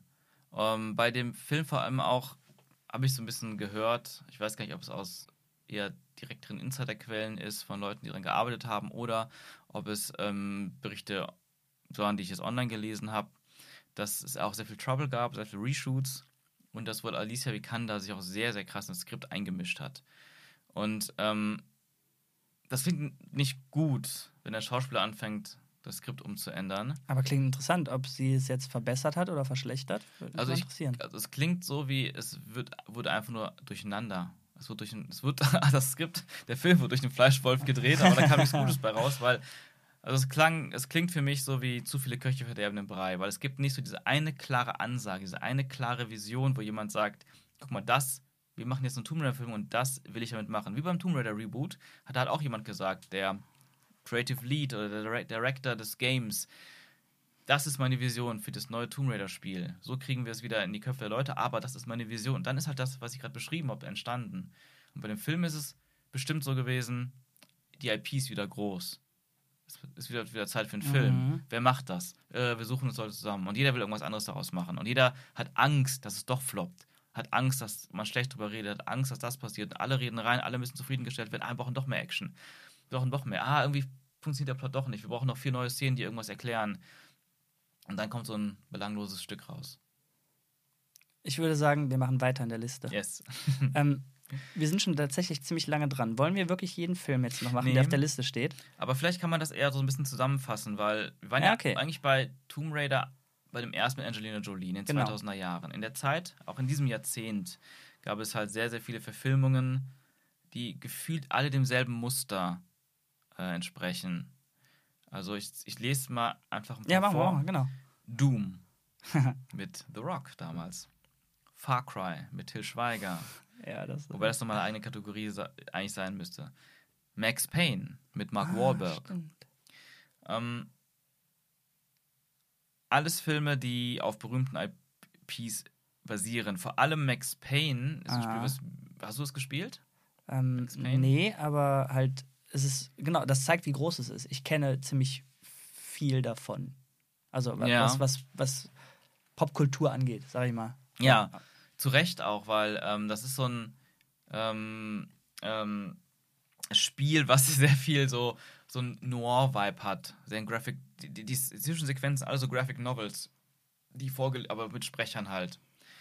Sehr düster. Ähm, und du hast diesen geschlagenen Cop, der verfolgt wird, seine Familie ist ermordet worden, das, das traumatisiert ihn und das verfolgt dich die ganze Zeit im Spiel und du bist, ich weiß gar nicht mehr, ob du auf Rache aus bist oder du suchst die Leute, die dahinter stecken und du, du in einer düsteren, düsteren New York, fast immer nur nachts und so. Und das war so ein bisschen inspiriert von Matrix Look and Feel von dieser ähm, Sequenz in dieser Halle am Ende, wo Neo reinkommt Mm. und rumballert mit diesem langen Mantel Mhm. und alles splittert weg. Da an den Säulen. Stimmt, die Spieler haben auch äh, Bullet Time ganz viel genutzt. Genau, ne? ja. stimmt. Die Spieler haben Bullet Time benutzt und die haben quasi so schon fast als Grafikdemo das so präsentiert, wie man da rumballert und wirklich diese Einschusslöcher gigantisch sind und da wirklich so die, die, die Platten äh, wegsplittern und sowas. Und wie war der Film? Der Film war Müll. Nee, der Film war einfach nicht gut. Also der Film war wirklich wieder das genau das gleiche Ding, wie du es eben mit Tomb Raider beschrieben hast. Der war einfach irgendwie so da und dann war der belanglos und keiner kann sich mehr an den erinnern. Aber was der Film halt auch wieder also interessant, also das interessant zu beobachten ist, von den Trailern her sah es aus wie Max Payne. Auch wenn Mark Wahlberg für mich gar nicht in die Rolle gepasst hat. Mhm. Aber klar, du brauchst einen großen Namen oder einen Namen, der Zuschauer vielleicht anzieht. Aber der Look, die haben irgendwie den Look versucht zu imitieren. Und der Nicht- Film ist trotzdem als Film nicht gut gewesen. Ja. Es war kein guter Film. Und Doom, das gleiche. Die haben versucht, den Look zu imitieren. Inklusive der also einer berühmten Sequenz des Films Dooms, die kommt so zwei Minuten lang nur Ego-Perspektive Ah, ist. stimmt. Und ja, also das ist auf jeden Fall so das große Problem, würde ich mal behaupten, bei diesen vielen Filmen. Sie versuchen nur zu kopieren und zu imitieren, aber die sind von sich aus einfach kein guter Film. Ja, jetzt können wir halt, äh, wir machen es später. Ich bin gespannt, Mhm. wie wir dann anfangen zu begründen, wie das alles passieren kann. Ich habe da so eine Theorie, bin gespannt, was du dazu Ja, sagst. wobei du kannst, ich meine, wenn die Theorie sich, weil ich, es ändert sich ja auch von Jahrzehnt zu Jahrzehnt, wie diese Filme angegangen werden, ne? Wenn die Theorie vielleicht gerade jetzt passt. Okay, also ich, ich, ich glaube, dass mit diesem ersten Trash von Super Mario und Street Fighter und so weiter, das einen so schlechten Ruf bekommen hat, dass die Studios schon immer dann hm, mit Vorsicht daran gegangen sind. Und wenn die dann wieder was gemacht haben, weil die Geld gerochen haben, nicht wirklich viel reingeben wollten. Wenig reingeben in der Hoffnung, dann ganz viel rauszukriegen. Mhm. Wenn du wenig reingibst, ist es einfacher, das zu verdoppeln, Ja, sag ich mal. stimmt. Und dass dann leider sich so verselbstständigt hat, Videospielverfilmung kann man nicht, kann man nicht visionär begegnen. Das ist ein zu großes Risiko. Darum pack einfach Mark Wahlberg rein, Hm. mach einen guten Trailer und dann fressen die Leute das schon. Das Mhm. ist mein Eindruck. Und genauso war es bei Far Cry. Far Cry ist, das darum, du hast zu Recht eben gesagt, das ist eigentlich eine eigene Kategorie. Ich weiß gar nicht mehr, worum es geht ich weiß auch nicht, ob ich ihn zu Ende geguckt Ja. habe. Ich war beleidigt von dem Film. Till Schweiger ist absoluter Mist in diesem Film. Der Film ist von vorne bis hinten gequirlte Hühnerkacke. Und das kann man nicht, also das ist auch auf den Listen, wenn man da schaut. Das ist ein Paradebeispiel für eine schlechte Videospielverfilmung, Ja. die dem Genre ganz, ganz hart wehgetan hat 2008. Mich wundert, dass danach überhaupt noch was gekommen ist. So. Ja. Ähm, das, d- grausam, grausam. Und die Theorie, wie gesagt, nochmal zusammengefasst, schmeißt irgendwelche Namen da rein, macht einen guten Trailer, versucht ein, ein, ein Gefühl zu transportieren. Was der Film dann macht, ist scheißegal. Ja. Gibt kein Geld aus, können wir nur verlieren. Ja, genau. Also ich glaube, das ist auf jeden Fall ein Teil der Wahrheit. Ähm, Gerade so genug Geld auszugeben, dass man den, dem, den, den, den äh, Spielern vorgaukeln kann, guck mal, das ist wie euer Game. Aber nicht zu viel, dass es ähm, natürlich kein Risiko äh, darstellt. Aber guck mal, wir sind jetzt gerade, Doom war 2005, Mhm. Far Cry war 2008, ähm, Tomb Raider 2001. Jetzt haben wir gerade in den Raum gestellt und wir haben jetzt noch nicht über Resident Evil gesprochen, was ein riesen Franchise Oh ja, sowohl als mhm. Spiel ist als auch als Filmreihe. Von 2002 bis 2016 wurde da Filme mit Mila Jokovic gemacht, noch und nöcher. Mhm. Und manche hatten einen Lichtblick, manche waren richtig Mist. Dann haben die irgendwie gemerkt, nee, Trash ist geil, wir machen es trashig. Aber spannend finde ich, dass sich da mittendrin halt einreiht. Und das Beispiel willst du wahrscheinlich die ganze Zeit nennen. ähm, was passiert, wenn man jetzt jemanden einen Film machen lässt, der das Source-Material versteht, liebt und alles dafür tut, das in ein, in ein Kinoerlebnis zu pressen? Sprich drüber. tu es. Silent Hill von Christophe Gans, ich weiß immer noch nicht, wie man den Namen ausspricht, französischer Regisseur. Ja, Silent Hill ist für mich Aber warte, ich muss dich ganz kurz unterbrechen, Ja. bevor du, denn du hast leider die Tendenz, bei dem Film sehr weit Ich will eigentlich gar nicht weit ausholen. Genau. Ich, ich, ich, ich werf mal in den Raum, was wir jetzt vielleicht am besten mit dem Film machen. Mhm. Und zwar, wir haben nur eine lange Perle darüber gemacht, ähm, die auch viel zu lang ging. Weiß gar nicht mehr, welche Folge. Einfach mal alles hören, was wir gemacht haben. Da ist irgendwo ein sehr schöner äh, Überblick über den Film von dir drin. Mhm. Vielleicht kannst du sagen, warum hat der funktioniert? Ja, also der hat, du hast einen wichtigen Punkt schon genannt. Einmal ein Regisseur, der wirklich das Source-Material kennt und liebt und dadurch eine, seine eigene Vision entwickeln kann. Plus ein guter Regisseur, vor allem visuell, aber trotzdem generell jemand, der, der einen Film machen kann. Und es ist ein Film, der nämlich, er sieht, also der Film funktioniert als eigener Film. Das ist, glaube ich, das Wichtigste. Also Ja. es ist ein Film, der nicht nur so aussieht, aber er tut es trotzdem. Also er bedient beide Sachen. Er sieht wirklich genauso aus wie das Spiel. Er fühlt sich so an wie das Spiel.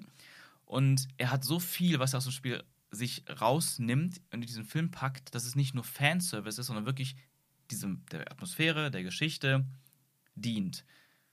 Das heißt, als Fan bist du dann nicht nur beim Trailer happy, sondern auch wenn du einen Film guckst, gleichzeitig ähm, funktioniert der Film bei, bei sehr vielen Menschen, die dieses, das Spiel nie gespielt haben.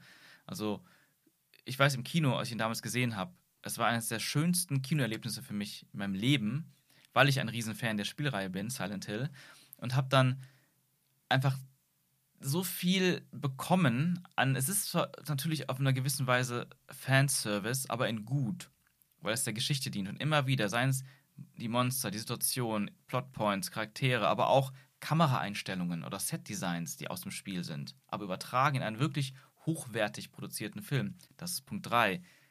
Der ist, der ist, obwohl er kein großes Budget hat, sehr hochwertig, kontinuierlich hochwertig produziert. Und zu dem Punkt, ähm, der mir, glaube ich, eigentlich, glaube ich, der wichtigste ist, den bis jetzt alle Filme, die wir genannt haben, irgendwie nicht geschafft haben oder vielleicht gar nicht erst versucht wurden.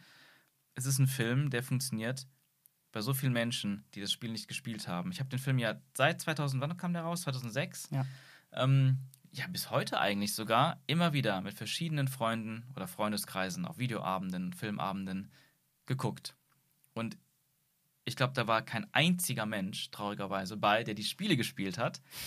Und es gab bis jetzt noch niemanden, der diesen Film nicht gut fand. Und das ist für mich eigentlich so die, die ja, natürlich ist der Film nicht perfekt, aber im Vergleich zu anderen Sp- Ja, Film ja. kann man sagen, das ist so die perfekte Videospielverfilmung. Was ich spannend finde, du hast gerade halt als Gründe so ein bisschen angebracht, ähm, ja, da sind sogar stellenweise Kamerawinkel, die genauso sind. Aber wir haben ja gerade eigentlich bei den davor so Mhm. kritisiert, dass die im Grunde nur versucht haben, äh, Setpieces, Kamerawinkel, irgendwelche äh, Kostüme. Eigenschaft, Kostüme, genau, eins zu eins irgendwie umzusetzen Mhm. und dass das bei weitem nicht ausreicht. Das heißt, in dem Fall bei Silent Hill Mhm. war es jetzt eher ein Schmankerl on top, sodass du zu dem, was gerade funktioniert, was dich reingezogen hat, wo du Mhm. drinnen bist, wirklich dann auch noch, guck mal wie im Spiel. Das sind wirklich nur diese kleinen Nuggets, die für Leute, die die Spiele gespielt haben, Mhm. on top sind. Und das alleine reicht bei weitem nicht aus und kann vielleicht sogar, wie man bei Street Fighter bei den viel zu äh, originalgetreuen Kostümen gesehen Mhm. hat, das kann komisch sein. Und ich, ich würde gerne wissen, wie genau das geschafft wurde, den, sag ich mal, den Vibe oder das Gefühl von diesem Spiel, was ja eine Interaktivität hat und demnach einen ganz anderen Zugang zu der Geschichte und vor allem den Figuren bietet, wie das auf eine, in, in eine passive ähm, ja, Experience gebracht wurde, wo du auf einem 2D-Bild nur in Anführungsstrichen Mhm. zuschaust. Aber ich weiß, ich habe Silent Hill selber nicht gespielt, gespielt, aber ähm, in Let's Plays gesehen und bei einem Mhm. Freund damals mal gesehen und ähm, vielleicht auch hier und da selber mal ein bisschen was gezockt, aber nie von vorne bis hinten. Und ich kann auf jeden Fall sagen, dass das Herz und irgendwie die Stimmung von dem Spiel in diesem Film wiedergefunden ist. Und das ist faszinierend, wie das hingekriegt wurde. Ja, ich glaube, was der Film halt einfach ist, innerhalb dieses Source-Materials, ist, er ist authentisch. Er bleibt sich von Anfang bis Ende treu. Er nutzt diese Designs, die die Spieler haben, nicht als, ah, wir müssen noch den reinbringen und den und das Kostüm, weil damit denken die Fans cool, sondern er nutzt all diese Vorlagen als die Arbeit des Art Departments, das quasi schon fertig ist. Mhm. Wie, also alles, also so fühlt es sich an, alles, was er aus den Spielen sich nimmt, ist einfach so, wie du auch wirklich einen Film machst und wie Peter Jackson Herr der Ringe macht und einfach sagt, design mir mal Ali äh, Aliens, design mir mal Elben und, und Orks und Zwerge und Locations. Aber die, diese Designs sind halt einfach schon passiert, weil die in den Spielen sind. Und dann, ich brauche jetzt diese Wesen und ich brauche jetzt diese Location. Und wenn man wirklich einfach nur, also als Hauptziel hat, eine wirklich, einen wirklich guten Film zu machen, nur dann kann es funktionieren. Und auch dann, wenn natürlich eine ganz klare Vision besteht und nicht 15 Leute, 100 Mhm. Leute alle reinreden und was anderes aus dem Film machen wollen. Vor allem aus der Angst, dass es vielleicht wieder floppt. Aber das, was du gerade gesagt hast, stelle ich mir gerade 2006 noch eine Ecke schwieriger vor, denn das Spiel ist von wann? Äh, auch das erste auch aus den 90ern, PlayStation Siehste? 1. Guck dir das an. Und du hast gerade gesagt, äh, das Art Department hat ja die Arbeit quasi schon gemacht. Mhm. Da reden wir aber von einem Game aus den 90ern, was, was du natürlich nicht in der Form einfach auf den, auf den Kinoscreen packen kannst. Das. Das heißt, hier muss eine wirklich eine Adaption stattfinden. Wenn du dir heute Spiele ansiehst, da, da kannst du ja stellenweise wirklich sagen, ey, das ist reif für die Kinoleinwand, wenn du dir Cutscenes oder sowas ansiehst. Ja, stimmt. Das heißt, hier ist Art Design wirklich quasi fertig. Aber damals musstest du ja wirklich noch eine Transferleistung bringen. Ja. So, und das ist, ich glaube, das ist wirklich nicht einfach. Das ist ein spannender Punkt. Ähm, wirklich, weil ähm, daran habe ich tatsächlich gar nicht mehr gedacht. Klar, das erste Spiel ist PlayStation 1, aber tatsächlich nimmt der Film sich mehr Visualität aus dem zweiten und dritten Teil. Und der Okay. zweite und dritte war für PlayStation 2, ist auch sehr natürlich, alt. Ja. Aber die beiden Spiele waren schon für damalige Zeiten ihre Verhältnisse sehr fotorealistisch. Der dritte war erschreckend fotorealistisch. Und da war man schon auf einem ganz guten Niveau, dann viele Sachen wirklich sehr, sehr, sehr, sehr fast schon eins zu eins zu übertragen. Wollen wir weitergehen? Sehr gerne. Lassen Sie die 2010er rein und die vielleicht ein bisschen schneller Mhm. machen. Ja. Denn äh, hart gesagt, bei dem, was wir hier zumindest in der Liste haben, gibt es nicht so viel zu, zu sagen, oder? Ja, hab also ich meine, man, man müsste halt- eigentlich müsste man natürlich auch diesen, diesen Uwe Boll-Block rausnehmen, aber vielleicht müsste man da nochmal einen eigenen. Uwe Bollblock meinst du Far Cry? Genau, Far Cry, der deutsche Regisseur Uwe Boll hat Far Cry gemacht und er hat eine ganze Reihe von Videospielverfilmungen so. Gemacht. Also wirklich, er hat ähm, Alone in the Dark gemacht, den ich leider damals in der Sneak Preview gesehen habe. Und Postal, den ich mir tatsächlich auch mal angeguckt habe. Ach du heiliger Postel hat ein Video, hat eine Verfilmung. Mhm. Ach du heiliger. Und, und noch ein paar mehr. Oh, da gab es irgendwie so ein Fantasy-Spiel. Wie hieß denn das noch? Dungeon Siege oder sowas? Hat er auch einen Film zugemacht. Also Uwe Boll ist halt dafür be berühmt und berüchtigt, dass er auf der einen Seite als deutscher Regisseur irgendwie, ich weiß nicht genau, wie das funktioniert, aber irgendwie durch eine Lücke im Steuersystem Deutschlands irgendwie Gelder bekommen kann, konnte damals, um seine eigenen diese Filme zu finanzieren. Einige Millionen kamen da zusammen. Trotzdem halt zu wenig für eine Hollywood-Produktion. Aber als, als Regisseur, der halt eben nicht auf Qualität setzt oder das vielleicht auch gar nicht kann, einer ist, der halt, wir rushen einfach durch, am Tag 15 Szenen, 20 Szenen, bam, bam, bam, bam, zwei Takes fertig. Ähm, in so einer Attitüde kriegt man natürlich auch mit einem kleinen Budget ähm, einen Kinofilm gedreht, aber die Qualität inszenatorisch, vom Drehbuch, schauspielerisch, immer allerunterste Schublade. Der hat noch mehr gemacht auf dem Level von Far Cry. Ja, ganz viele. Das ist eine ganz eigene Welt. der hat auch dann hat anfangs nur Spieleverfilmungen gemacht. Und das war dann halt auch so eine Sache, auch, auch in den 2000er Jahren halt, wo natürlich auch alle, ja, also auch, das hat natürlich auch generell äh, das Bild von Videospielverfilmungen sehr stark getrübt. Aha. Und er hat einfach jedes Jahr einen neuen rausgehauen. Und es ist wirklich erstaunlich. Also hier Thomas, äh, Thomas Söpper, mit dem habe ich öfter darüber geredet, weil er guckt, hat viele von denen gesehen. Und er hat mir erzählt, dass es ein unglaublicher Spaß ist, sich die Filme anzugucken mit dem Audiokommentar von dem Uwe Boll. Oh Gott. Und dass es wohl äh, noch, es ist also einfach auf so einem Trash-Level unfassbar lustig ist und Spaß macht. Weil er so ernst darüber redet, über den Quatsch, den er gemacht ja, und weil hat. ich habe selber aufregt, was für eine Scheiße das ist. Ach so, und okay, Der beschimpft auch alle. Der beschimpft die Crew, der beschimpft die Schauspieler, wie scheiße die alle waren und so. Also es muss wohl. Okay, also es ist eine Perle der etwas anderen Sorte. Genau. Ein paar Uwe Boll-Filme mit Audiokommentar von Mhm. ihm gucken. Genau. Ja, okay, dann müssen wir dann mal tatsächlich vielleicht noch mal anders drüber Ja, reden, mit genau. etwas mehr Vorbereitung. ähm, in den zwei Zehnern habe ich hier zwei Sachen stehen. Ähm, einmal Assassin's Creed mit Michael Fassbender von 2016 Mhm. und Prince of Persia, Mhm. Jake Gyllenhaal 2010. Beides riesengroße Franchises. Beides Ja. richtige Kackfilme. So, ähm, Prince of Persia habe ich äh, selbst gesehen. Es ist lange her und ich fand Jake Gyllenhaal mega cool. Mhm. Zum Glück danach wegen anderen Filmen wieder. Mhm. Nach dem Ding nicht. Ja. Ähm, aber da kann er nichts für. Das Ding war, war weirde CG, cheesige Story, hat sich gefühlt nicht viel an den an Source-Material angelegt. Eigentlich, was wir alles bei den anderen sagen konnten. Nur ist hier wieder, wie bei Tomb Raider oder sogar noch ein Level höher, das Production Value ist da, Mhm. aber irgendwie dann doch nicht. Und er, er passt fast rein in einen echt, echten Hollywood-Film, aber ist einfach nicht gut. Ja. Also ich habe Prince of Persia auch gesehen, tatsächlich. Einer von diesen Filmen wieder mal auf dem Flug. Wohin? Nach Singapur wahrscheinlich. Ähm, also Assassin's Creed und Prince of Persia wollte ich erst eigentlich, da habe ich gedacht, die passen alle in dieselbe Kategorie, was wir eben besprochen haben. Tomb Raider, Doom, Max Payne. Alles Willst du echt Filme. sagen? Also, das war mein erster Gedanke. Aha. Die haben, die auch für, die eine aktuell oder immer gültig große Franchise nehmen und dadurch denken, da haben wir einen Hit. Und wir, wir nehmen ein paar Elemente raus, die Oberflächenelemente und machen da irgendwie einen Film draus. Guten Namen in die Hauptrolle, let's go. Was? Einen guten Namen in die Hauptrolle, Ja, genau, let's go. das auch noch. Ich muss sagen, Prince of Persia, ich, hab, ich fand den nicht besonders gut, aber ich fand den auch nicht besonders schlecht. Aber das ist ja das gleiche, wie was ich eben bei dem Tomb Raider Reboot von Ja. 2018 gesagt habe. Das ist so, es war halt da. Genau. Aber nur aus der Erinnerung heraus habe ich das Gefühl gehabt, dass Prince of Persia trotzdem irgendwie an sich irgendwie auch einfach nur ein Film war. Also es war, also unabhängig vom Spiel, hat der für mich einfach als kleiner, seichter Abenteuerfilm Ja? unterhalten okay, cool. funktioniert.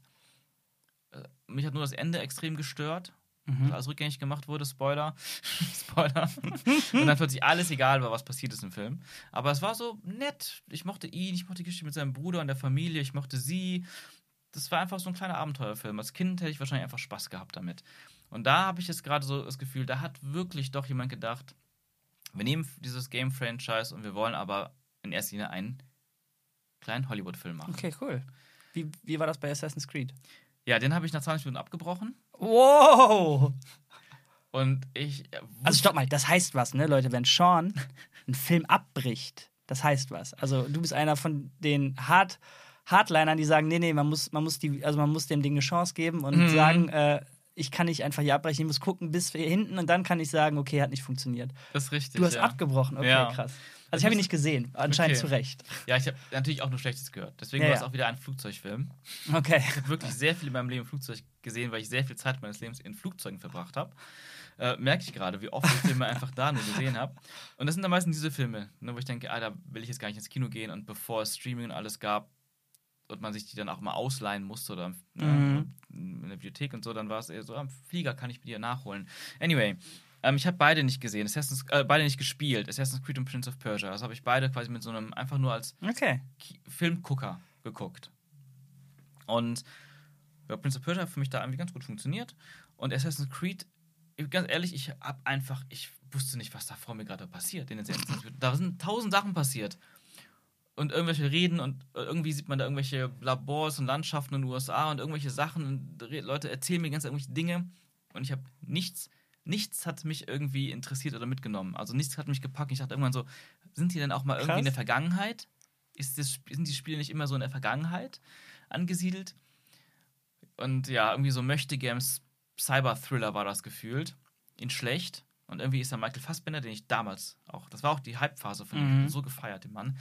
Und ähm, interessant daran ist, also ich fand es einfach alles so, nee, das ist alles Mist. Dann gucke ich lieber einen anderen Film. Und interessant auch, der Regisseur von dem Film hatte kurz vorher mit dem, mit dem Michael Fassbender und der Marion Cotillard, wie, wie die heißt, boah, ähm, der Schauspieler, also die beiden Hauptdarstellern, einen Film gemacht, Macbeth, eine Verfilmung von Macbeth. Totales Indie-Kunstding, was auch sehr viele Preise gewonnen hat. Und dann plötzlich so ein Hollywood-Standardkram. Ähm, das ist ja schon irgendwie weird, wie das zustande Mhm. kommt. Und da ist, glaube ich, auch das Ding, wir haben es, ich weiß nicht, ob wir es deutlich genug gesagt haben. Ich glaube, bei vielen von diesen Verfilmungen sind die Regisseure eben keine Gamer. Vor allem nicht von diesen Games, die sie Mhm. verfilmen. Die machen einfach nur einen Auftrag. Genauso wie Mhm. bei diesem Assassin's Creed, er macht einen Auftrag und das ist eigentlich ein Studiofilm. Die Studiobosse entscheiden, wir brauchen das, wir brauchen mehr das, wir brauchen mehr das. Ah, einen ganzen Film da in, ich weiß nicht wann und wo das spielen sollte, dann, wenn er da reingeht, ähm, in diese alte Zeit. Ah, das ist eh viel zu teuer. Da machen wir nur 20% des Films draus und machen alles andere, was wir hier in unseren Standardkulissen drehen können. Ähm, ja, und dann entsteht halt irgendwie so ein Studiokonstrukt, was einfach ein schlechter Film ist. Damit hat man ja dann jetzt eigentlich einen zweiten Grund genannt. Also nicht nur Geld äh, scheffeln wollen, sondern dass bei Silent Hill beispielsweise wahrscheinlich der Anfang des Films, also der, der- die Entstehung des Films vom Regisseur kam mit Ich will das machen Mhm. und hat damit wahrscheinlich dann an Haustüren geklopft, ja. um Geld zu haben und das umsetzen zu können. Und bei leider dem größten, also unterstellen wir natürlich, Mhm. ich weiß es jetzt bei nicht allen, aber bei den meisten hier wird es, wie du gerade gesagt hast, umgekehrt sein. Das Studio sieht ein Franchise, sagt, Mhm. will ich Geld draus ziehen, let's go. Und dann irgendwen anstellen, der äh, als Regisseur gut manipulierbar ist, mit dem ich machen kann. Weiß ich nicht, sind das alles vielleicht fiese Unterstellungen, aber so fühlt sich halt alle an. So, so, so Ja. riechen dann auch und schmecken die, die Endresultate. Voll. Ja, es muss, also es ist, es ist auf jeden Fall ein riesiger Grund. Und ich meine, bei Silent Hill kann ich mir vorstellen, dass es, ich weiß es nicht mehr genau, ich habe damals Interviews gelesen, aber ob das der Regisseur ist, der an das Studio angetreten ist, ich weiß nicht, ob Sony Pictures war, oder ob es einfach war, das Studio wollte, weil, Resident, weil die Resident Evil Franchise halt als Filmreihe irgendwie doch sehr erfolgreich war, obwohl die auch nicht so gut waren, die Filme, wie eben schon gesagt es gibt bessere und schlechtere, ob das Studio einfach gesagt hat, wir suchen, wir wollen jetzt den Film machen, wir fragen rum, wir suchen passende Regisseure und dann haben die einfach einen Glücksgriff gehabt von jemandem, der es eh irgendwie immer schon machen wollte. Mhm, Okay. Kann, kann natürlich auch sein. Aber ich glaube, bei Silent Hill ist auch das Ding, ich glaube, der ist als Produktion, als Filmproduktion einfach so ein bisschen unter dem Radar geblieben. Weil Silent Hill nicht so groß ist, weil das Budget nicht so hoch war. Und dann hatten die mehr Ah. Freiheit. Da wollte quasi niemand erst melken. Genau. Weil, weil ja. es ist kein Assassin's Creed, es ist kein Street Fighter, es ist kein Mario Bros. Genau, das ist nicht der Ah. größte Name. Assassin's Creed war ja auch wieder der Hype, alles war Hype. Ja, da müssen wir direkt rein, da müssen wir direkt rein, direkt einen Film machen. Äh, Prince of Persia wahrscheinlich auch damals, aber da war aus der Erinnerung heraus, ist schon lange her, wie gesagt, ähm, zumindest irgendwie mehr das Bewusstsein gewesen, wir wollen wirklich auch einen Film machen, eine Geschichte erzählen, einen schönen Abend für den Zuschauer machen. Spannend. Was ich dann halt so scheiße finde an dem ganzen Kram, Mhm. dass, weil schon so viel Vorarbeit in diese ganzen Spiele-Franchises geflossen Mhm. ist, klar, wir wollen nicht darüber reden. Super Mario Bros., ein Street Fighter Mortal Mhm. Kombat verfilmen, ist eine schwierige Nummer. Warum das überhaupt machen, wenn du nicht einfach nur Geld haben willst? Aber wenn wir von Far Cry reden, Far Cry vielleicht nicht, aber Assassin's Creed, Prince of Persia, da sind Welten hinter, da sind geile Geschichten hinter. Mhm. Mhm. Da kann man wirklich so viel draus ziehen und da so viel Geiles machen. Und dass das nicht passiert mit Pech, weil dieses Genre so einen schlechten Ruf hat, das ist einfach Kacke. Und wir haben ja eine Sache stehen, was seit weiß ich nicht wie vielen Jahrzehnten, nee, kann ja nicht, es muss ja, ich weiß nicht, wann es rausgekommen Mhm. ist, das Spiel Bioshock Oh, ja. ist schon seit vielen, vielen Jahren mhm. in, ja, wahrscheinlich in einer Form der Production Hell. Ähm, Mhm. Angekündigt, wir machen einen Film, wir suchen Leute, äh, es ist was geschrieben, es.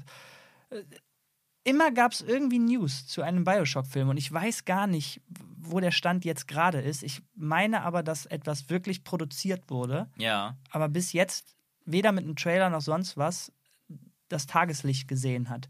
Und gerade Bioshock ist wirklich prädestiniert für eine Silent Hill-eske äh, Mhm. Verfilmung. Voll. Also Bioshock, ähm, ich glaube, was das Problem ist bei Bioshock ist, dass es natürlich auf jeden Fall ein teures Projekt ist. Ja. Weil du wirklich auch, wenn die Kulissen bauen musst, viel tricksen musst, auch krasse ähm, Kostüme und Kreaturen schaffen musst. Es ist wirklich ein teures Unterfangen. Und ich, und damals war, als, also das war auch wieder natürlich, als das Spiel an so einem Hype war und dann hat irgendein Studio das auch machen wollen. Und dann hatten die auch einen eigentlich da, damals großartigen Regisseur an Bord, Gore Verbinski, der hat Hm. die Fluch der Karibik-Trilogie gemacht. Und der war natürlich auch voll Hype. Und an dem hast du gesehen, der kann Riesenbudgets, unglaubliches Artdesign und Gigantomanie, der kann, der kann das auf die Leinwand bringen und die Schauspieler sind auch super und alles, also der, der kann das. Der kann riesen. Ich weiß gar nicht, warum der keine großen Filme mehr macht, was da passiert ist. Aber der hat daran gearbeitet und ich dachte auch, mit dem kann es was werden. Ich glaube auch, dass, dass da vielleicht auch so der Funke noch war, wir brauchen den richtigen Regisseur und dann kann man das auch handeln. Aber dann ist das wahrscheinlich auch deswegen in der Production hergelandet, weil dann vielleicht doch die Sorge war, ah, Videogame-Verfilmungen, Budget wird immer kleiner, Budget wird immer kleiner. Regisseur hat bestimmt Riesenambitionen, vor allem nach Flucht der Karibik. Ähm, das muss größer, das muss größer und dann ging es irgendwann nicht mehr weiter. Aber ich habe wirklich, das ist keine zwei Jahre her, als ich das letzte Mal Mhm. was darüber gehört habe. Also das, das scheint immer noch, wir reden dann von 2020 oder so, ne? Ja. Ähm, das Spiel äh, ist von, weiß ich nicht, 2011 oder so, 2012? Ich weiß, Ich weiß es auch nicht gerade. Ähm, auf jeden Fall lange, lange her. Mhm. Und trotzdem scheint ja dieses Projekt nicht wirklich zu sterben. Ja, und ich glaube, es liegt vielleicht an der Renaissance an Videospielverfilmungen, die wir gerade erleben.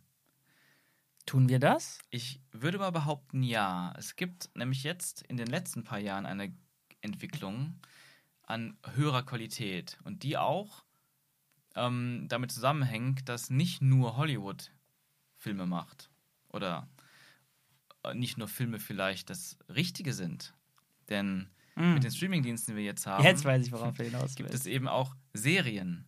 Ja. Und Serien und Streamingdienste, die einfach ein völlig anderes ne, Vertriebssystem haben als Kinos und ganz anders funktionieren, haben andere Arten von Risiko und wie sie Risikos auffangen können. Ja. Und dort entsteht sehr, sehr viel Content.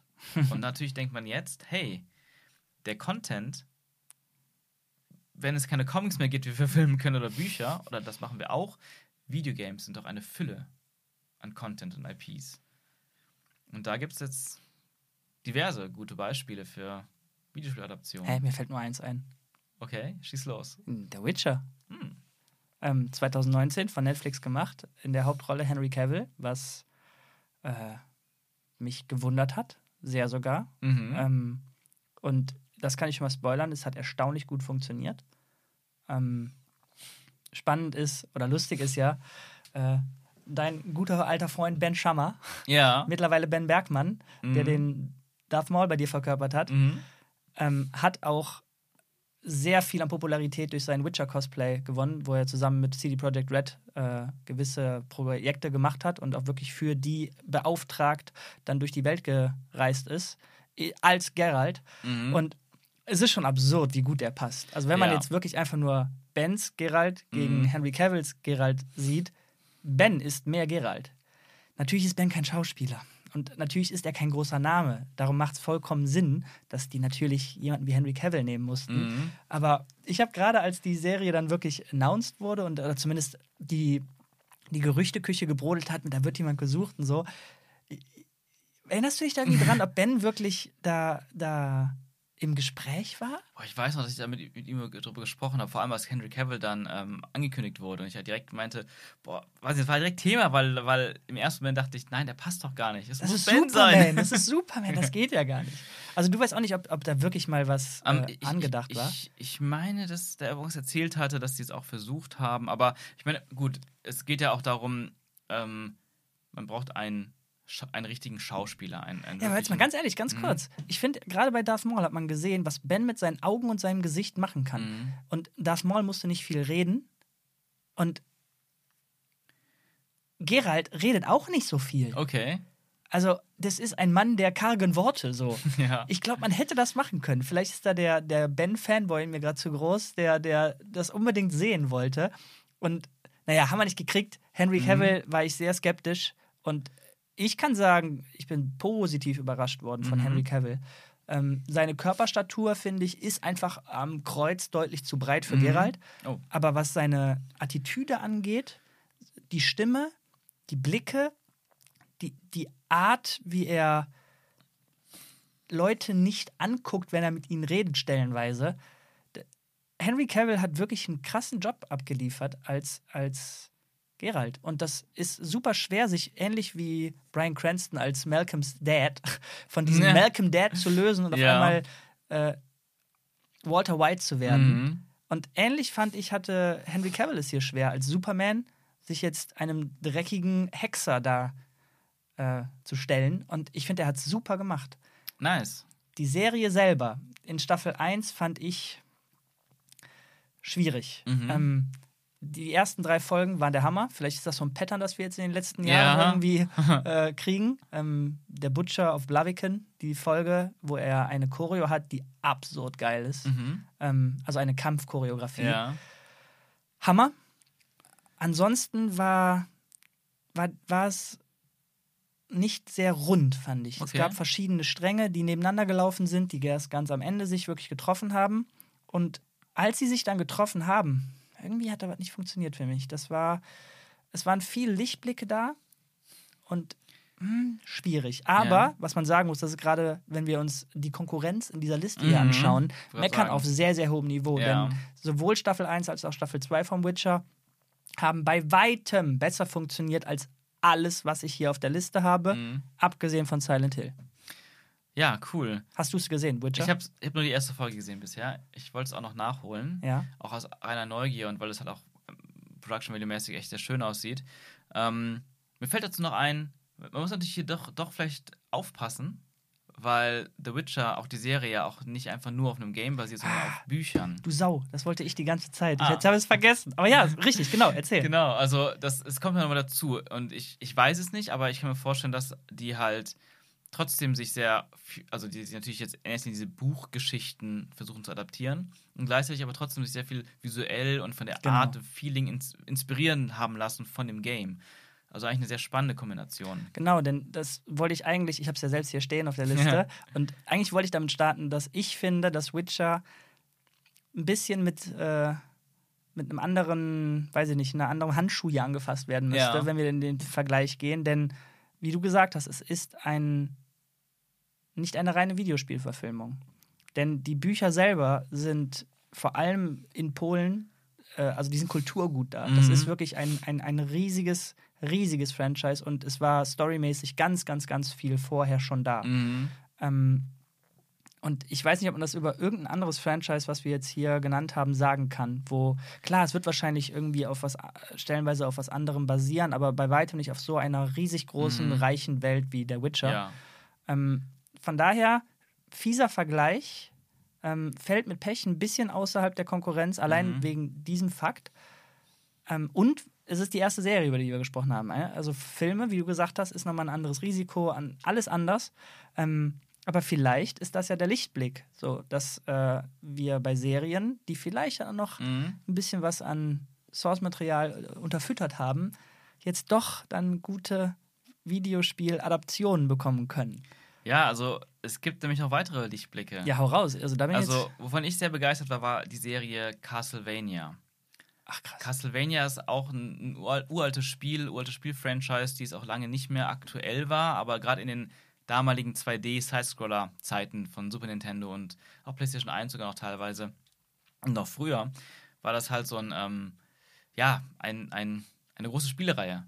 Äh, ich, spielt irgendwo viktorianisches England-Zeit, mit Mittelalter vielleicht sogar eher noch ein bisschen. Es geht um Vampire in erster Linie. Und darum, dass ähm, also ich, ich habe die Spiele nie gespielt. Ich kann halt jetzt gerade nur sagen, wie es in der Serie ist. Aber es geht halt darum, dass jemand aussieht und Dracula töten will.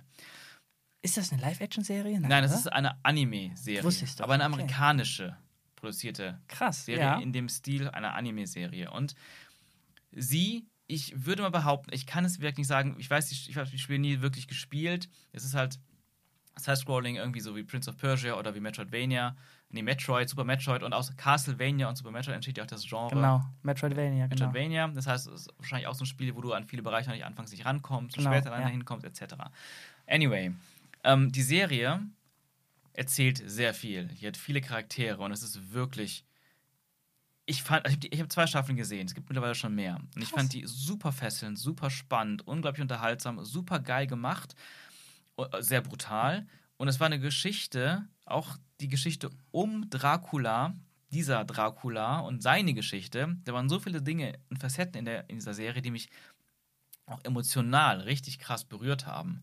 Und es ist eine wirklich äh, tolle Fantasy-Horror-Abenteuer-Geschichte, sehr brutal. Und da sieht man, glaube ich, auch wieder, ich kenne die Spiele nicht und es funktioniert für mich von Anfang bis Ende der zwei Staffeln. Ähm, es ist einfach, da, da will jemand einfach eine geile Story erzählen und geil inszenieren. Super spannend. Ich habe noch gar nicht darüber nachgedacht, dass wir natürlich die ganze Zeit über Live-Action-Adaptionen Mhm. hier reden, aber vielleicht ein anderes Medium dafür viel besser geeignet ist oder eine andere Stilrichtung, wie zum Beispiel Anime. Oder Mhm. guck dir ähm, Star Wars Clone Wars an, ähm, eine animierte Serie, also nichts gezeichnetes, Mhm. sondern computeranimierte Serie. Und ja, spannend. Gerade gerade Videospiele, die ja aus einem computergenerierten Mhm. Kontext kommen, vielleicht funktionieren die stellenweise besser als computergenerierte oder animierte Serien. Noch nie drüber nachgedacht. Also im Endeffekt, also auf, im Endeffekt ist es ja eigentlich nur so, meiner Meinung nach, wenn du, wenn du halt, wenn du ein guter Regisseur bist, ein gutes Team hast, gute Writer hast und einfach wirklich eine tolle Geschichte erzählen willst und toll inszenieren willst, dann ist eigentlich ganz, dann ist, dann ist es eigentlich egal, ob das jetzt auf einem Spiel basiert, auf einem Buch basiert, auf einem Comic basiert. Und ich finde, so muss man halt an all, all diese Sachen rangehen. Wenn man halt zu sehr rangeht, ah, das ist jetzt gerade ein Hit, weil die Franchise ein Hit ist, wir müssen daraus irgendwas machen, Mhm. dann geht's schief.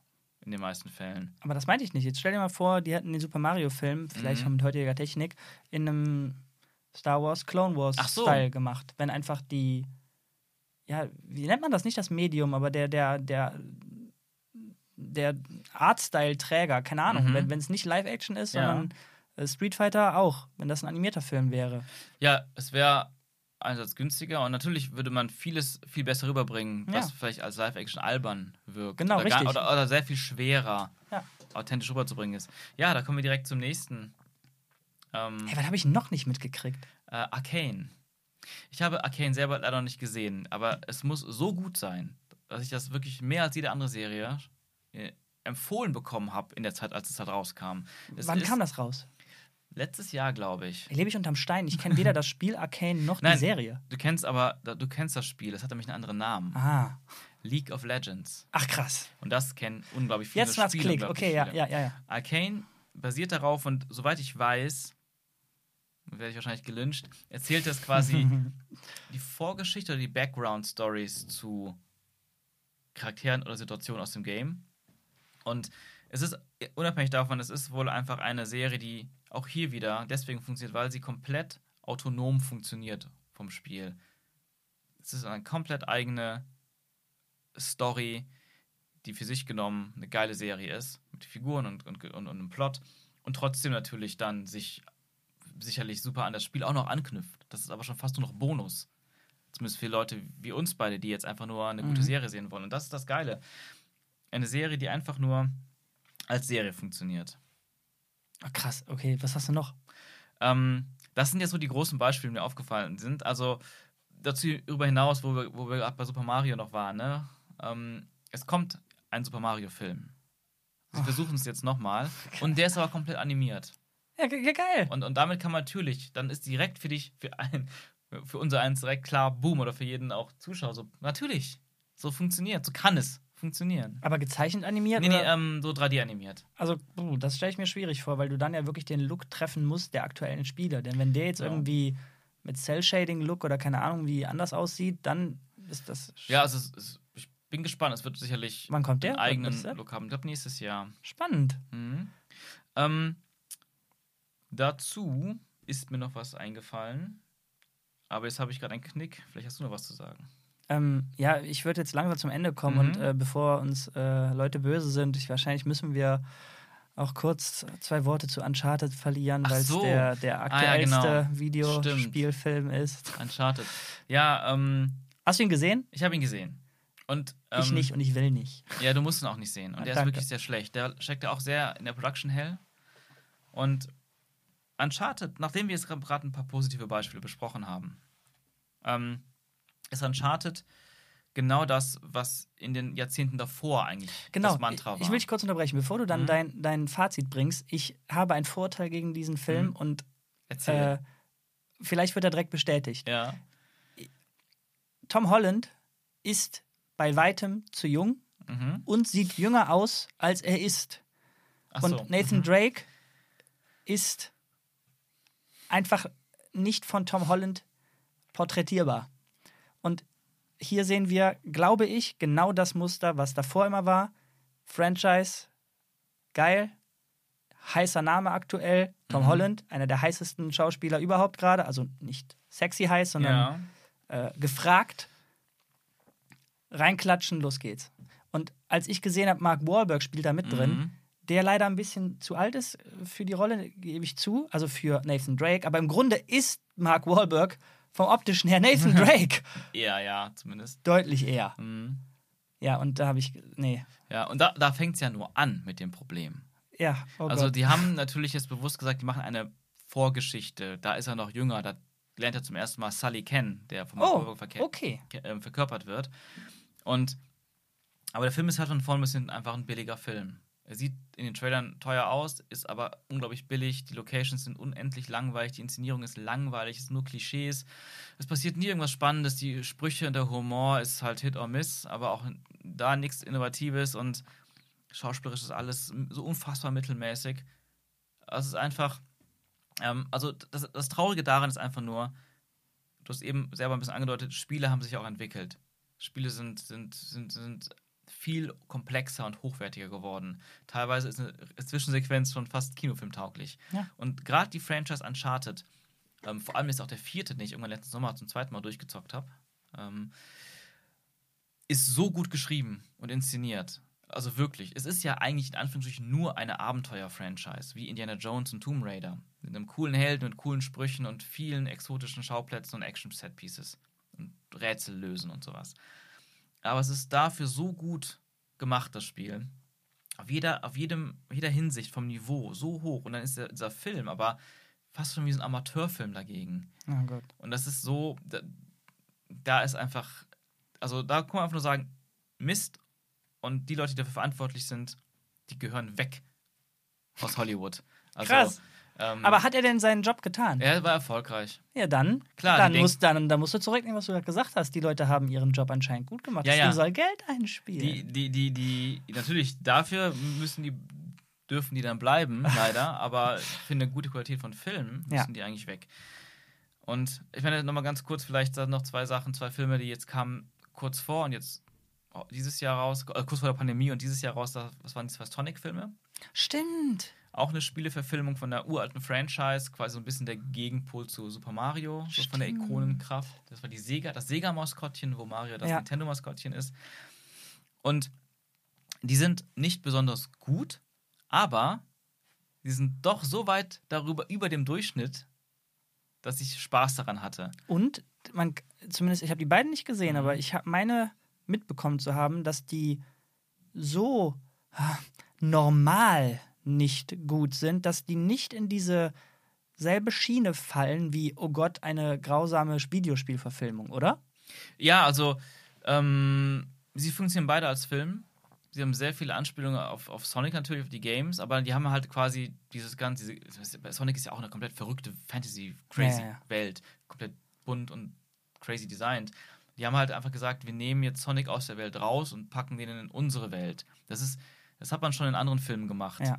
Ähm, und es ist auch eigentlich nur eine Lösung, um das Budget zu sparen und auch mehr Mensch, Menschen äh, spielen zu lassen, aber auch natürlich, um eine gewisse Nahbarkeit zu erzeugen, dass Ja. die menschlichen Charaktere, die sind so wie du und ich, wie der Zuschauer, und dann kommt man, dann kommt das Fantastische dann auf einen zu. Ähm, aber innerhalb dieser Grenzen, und es war auch nicht so ein High-Budget-Ding, ich, ist es eine zwar nicht besondere, aber trotzdem sehr unterhaltsame Geschichte, die Herz hat. Und das ist auch eine wichtige Sache, finde ich. Es Mhm. hat Herz, es ist sympathisch, es ist wirklich hochgradig sympathisch und die Figuren machen alle irgendwie Spaß.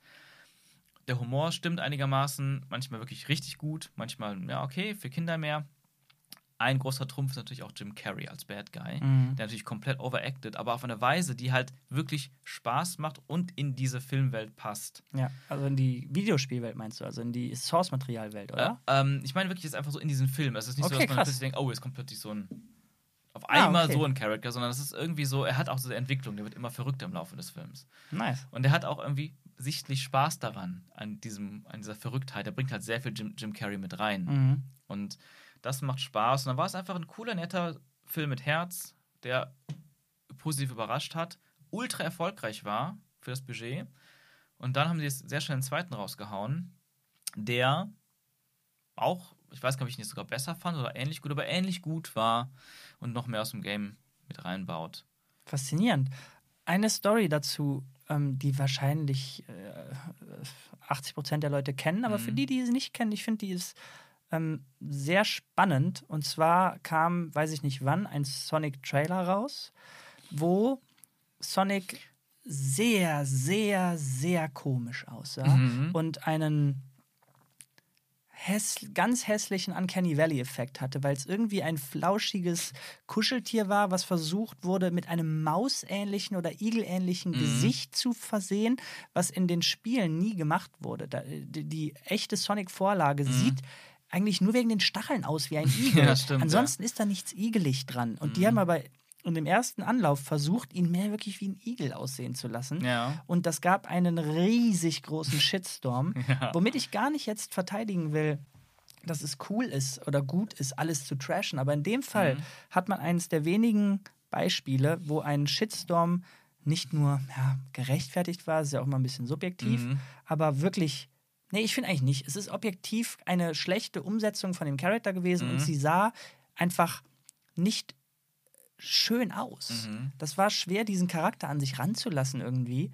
Und der Shitstorm war so groß, dass die Filmemacher gesagt haben, okay, dann wir hören auf euch.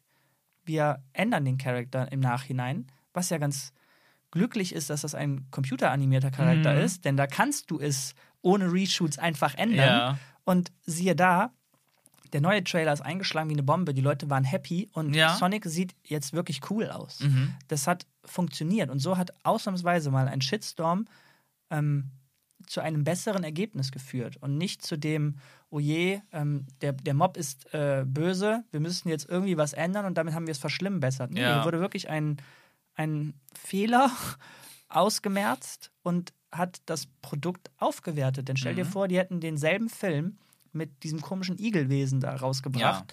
Wahrscheinlich hätte vieles davon schlechter funktioniert, weil du diesen, dieses Vieh irgendwie komisch findest. Total. Und das ist echt eine echt super interessante Geschichte, ne? Wie das sich das geändert hat. Also ich weiß auch noch, der Shitstorm war heftig. Und ähm, da haben wir den Trailer auch wieder zurückgezogen und so. Auf jeden Fall ähm, finde ich interessant daran, dass man ja, also der Shitstorm war ja auf der einen Seite deswegen, weil es einfach hässlich aussieht und scheiße. Das war wirklich einfach eine schlechte Designentscheidung oder schlechte Designentscheidungen. Aber was halt auch interessant ist, daran finde ich, daran siehst du, kannst oder du kriegst das Gefühl, wenn du es siehst, den Leuten ist Sonic oder diese Franchise auch egal, die es machen. Mal wieder wird ein Videospiel verfilmt und die scheißen auf alles. Nee, eben nicht. denn ich würde unterstellen, in dem Moment, wo, weil du hast gesagt, das ist ein Film mit Herz und Mhm. es ist jetzt, man, es ist eine Unterstellung. Ja. Aber wenn denen Sonic scheißegal gewesen Mhm. wäre, hätten die nichts geändert.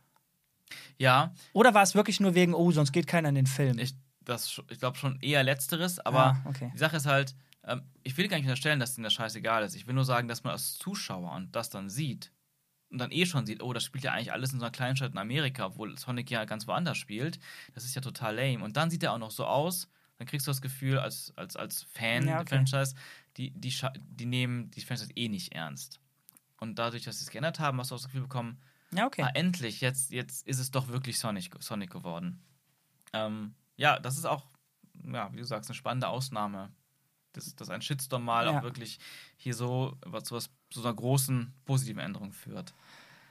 Ähm, ja, ich, ich würde mal abschließend noch ein Zitat, nein, nicht Zitat, aber ich habe, mir, mir noch, ist noch was eingefallen eben, das eigentlich ganz gut zu Uncharted passte. Ich habe mal in, äh, in Hollywood mit einem Prozenten gesprochen. Da ging es so ein bisschen darum, ähm, Source Material. Was ist gutes Source Material? Comics, Bücher. Ist halt leider das Ding gerade, ne? Verfilmungen. Mhm. Und ein Thema war auch Videospiele. Und seiner Meinung nach war es so, Videospiele sind ein schlechtes Source Material. Seiner Meinung, seiner Meinung nach war es, ist es nämlich so, wofür werden diese Filme gemacht?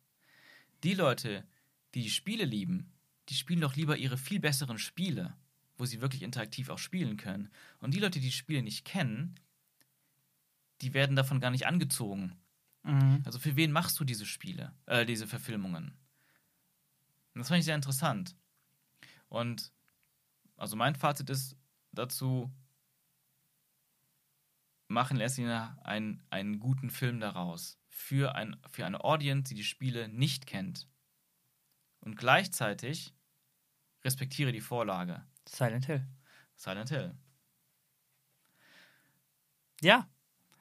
Ähm, ein langer Deep Dive in diese Videospielverfilmungswelt. Natürlich haben wir jetzt viele nicht genannt und äh, manche nur halb gesehen, äh, manche noch nicht mehr ganz in Erinnerung, aber vielleicht haben wir Glück und es ist jetzt ein Lichtblick mit den Serien, die da auf dem Plan Mhm. stehen, die besser ankommen und vielleicht ist das das Ding aus Spielen, die in der Regel länger sind als ein Film, lange Serien machen. Das stimmt. Und ich glaube auch generell hat sich auch gezeigt, auch für die Macher dahinter oder die Leute, die es im Endeffekt auch bewilligen und das Budget geben, dass Spiele in den letzten fünf bis zehn Jahren auch einfach mittlerweile so ein Mainstream-Level erreicht haben. Ja, ne? In ja, den stimmt. 90ern Ja. und 2000er Jahren war es ja auch noch einfach noch eine Nische, die man da bedient. Und deswegen nur die größten aller Namen genommen wurden. Und jetzt ist es wirklich so, ey, Nerdtum, Gaming, das ist alles so groß, teilweise größer als Hollywood, Mhm.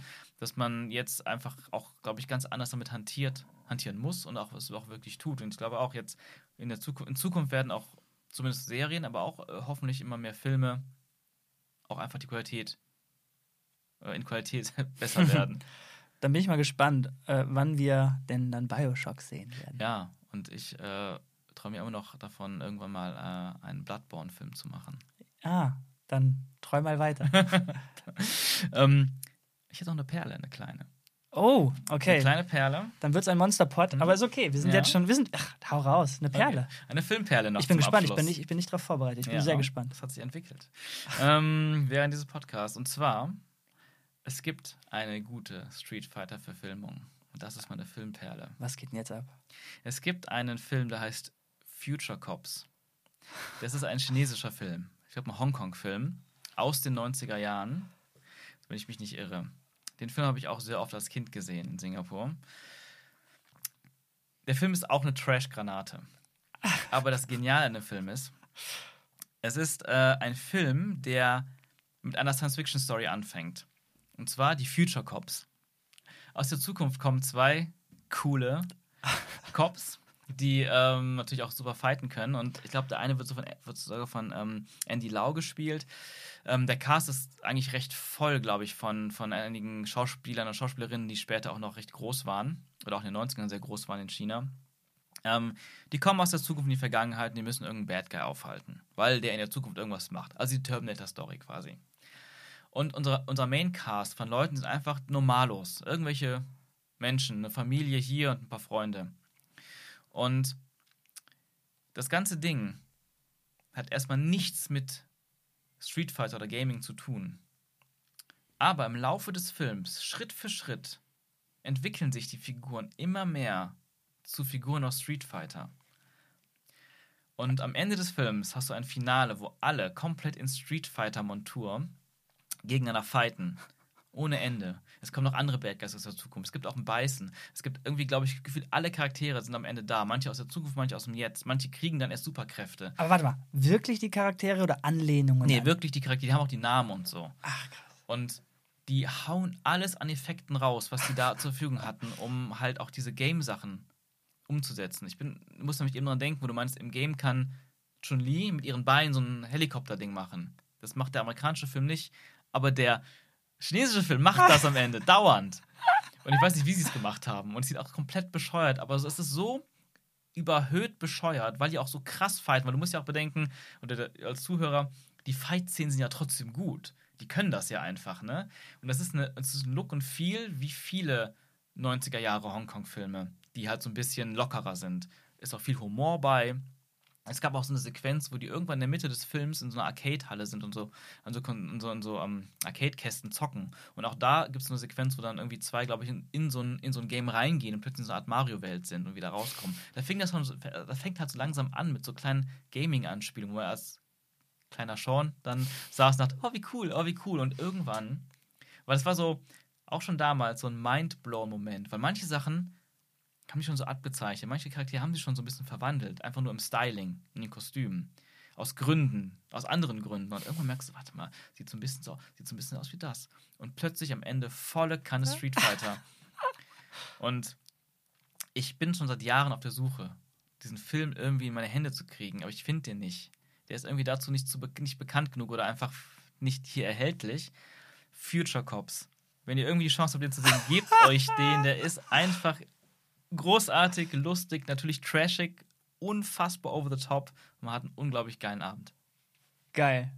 Ja, das ist jetzt fies. Also, wenn ihr den findet, unbedingt äh, uns schreiben und sagen, wo ihr den gefunden habt. Denn jetzt will ich ihn halt auch sehen. Ja. Ne? Und das ist das, was eine Perle machen sollte. Vielen Dank. Gerne, gerne. Geil. In diesem Sinne, ähm, bis zum nächsten Mal. Macht's gut, Leute. Tschüss. Ciao. Geil.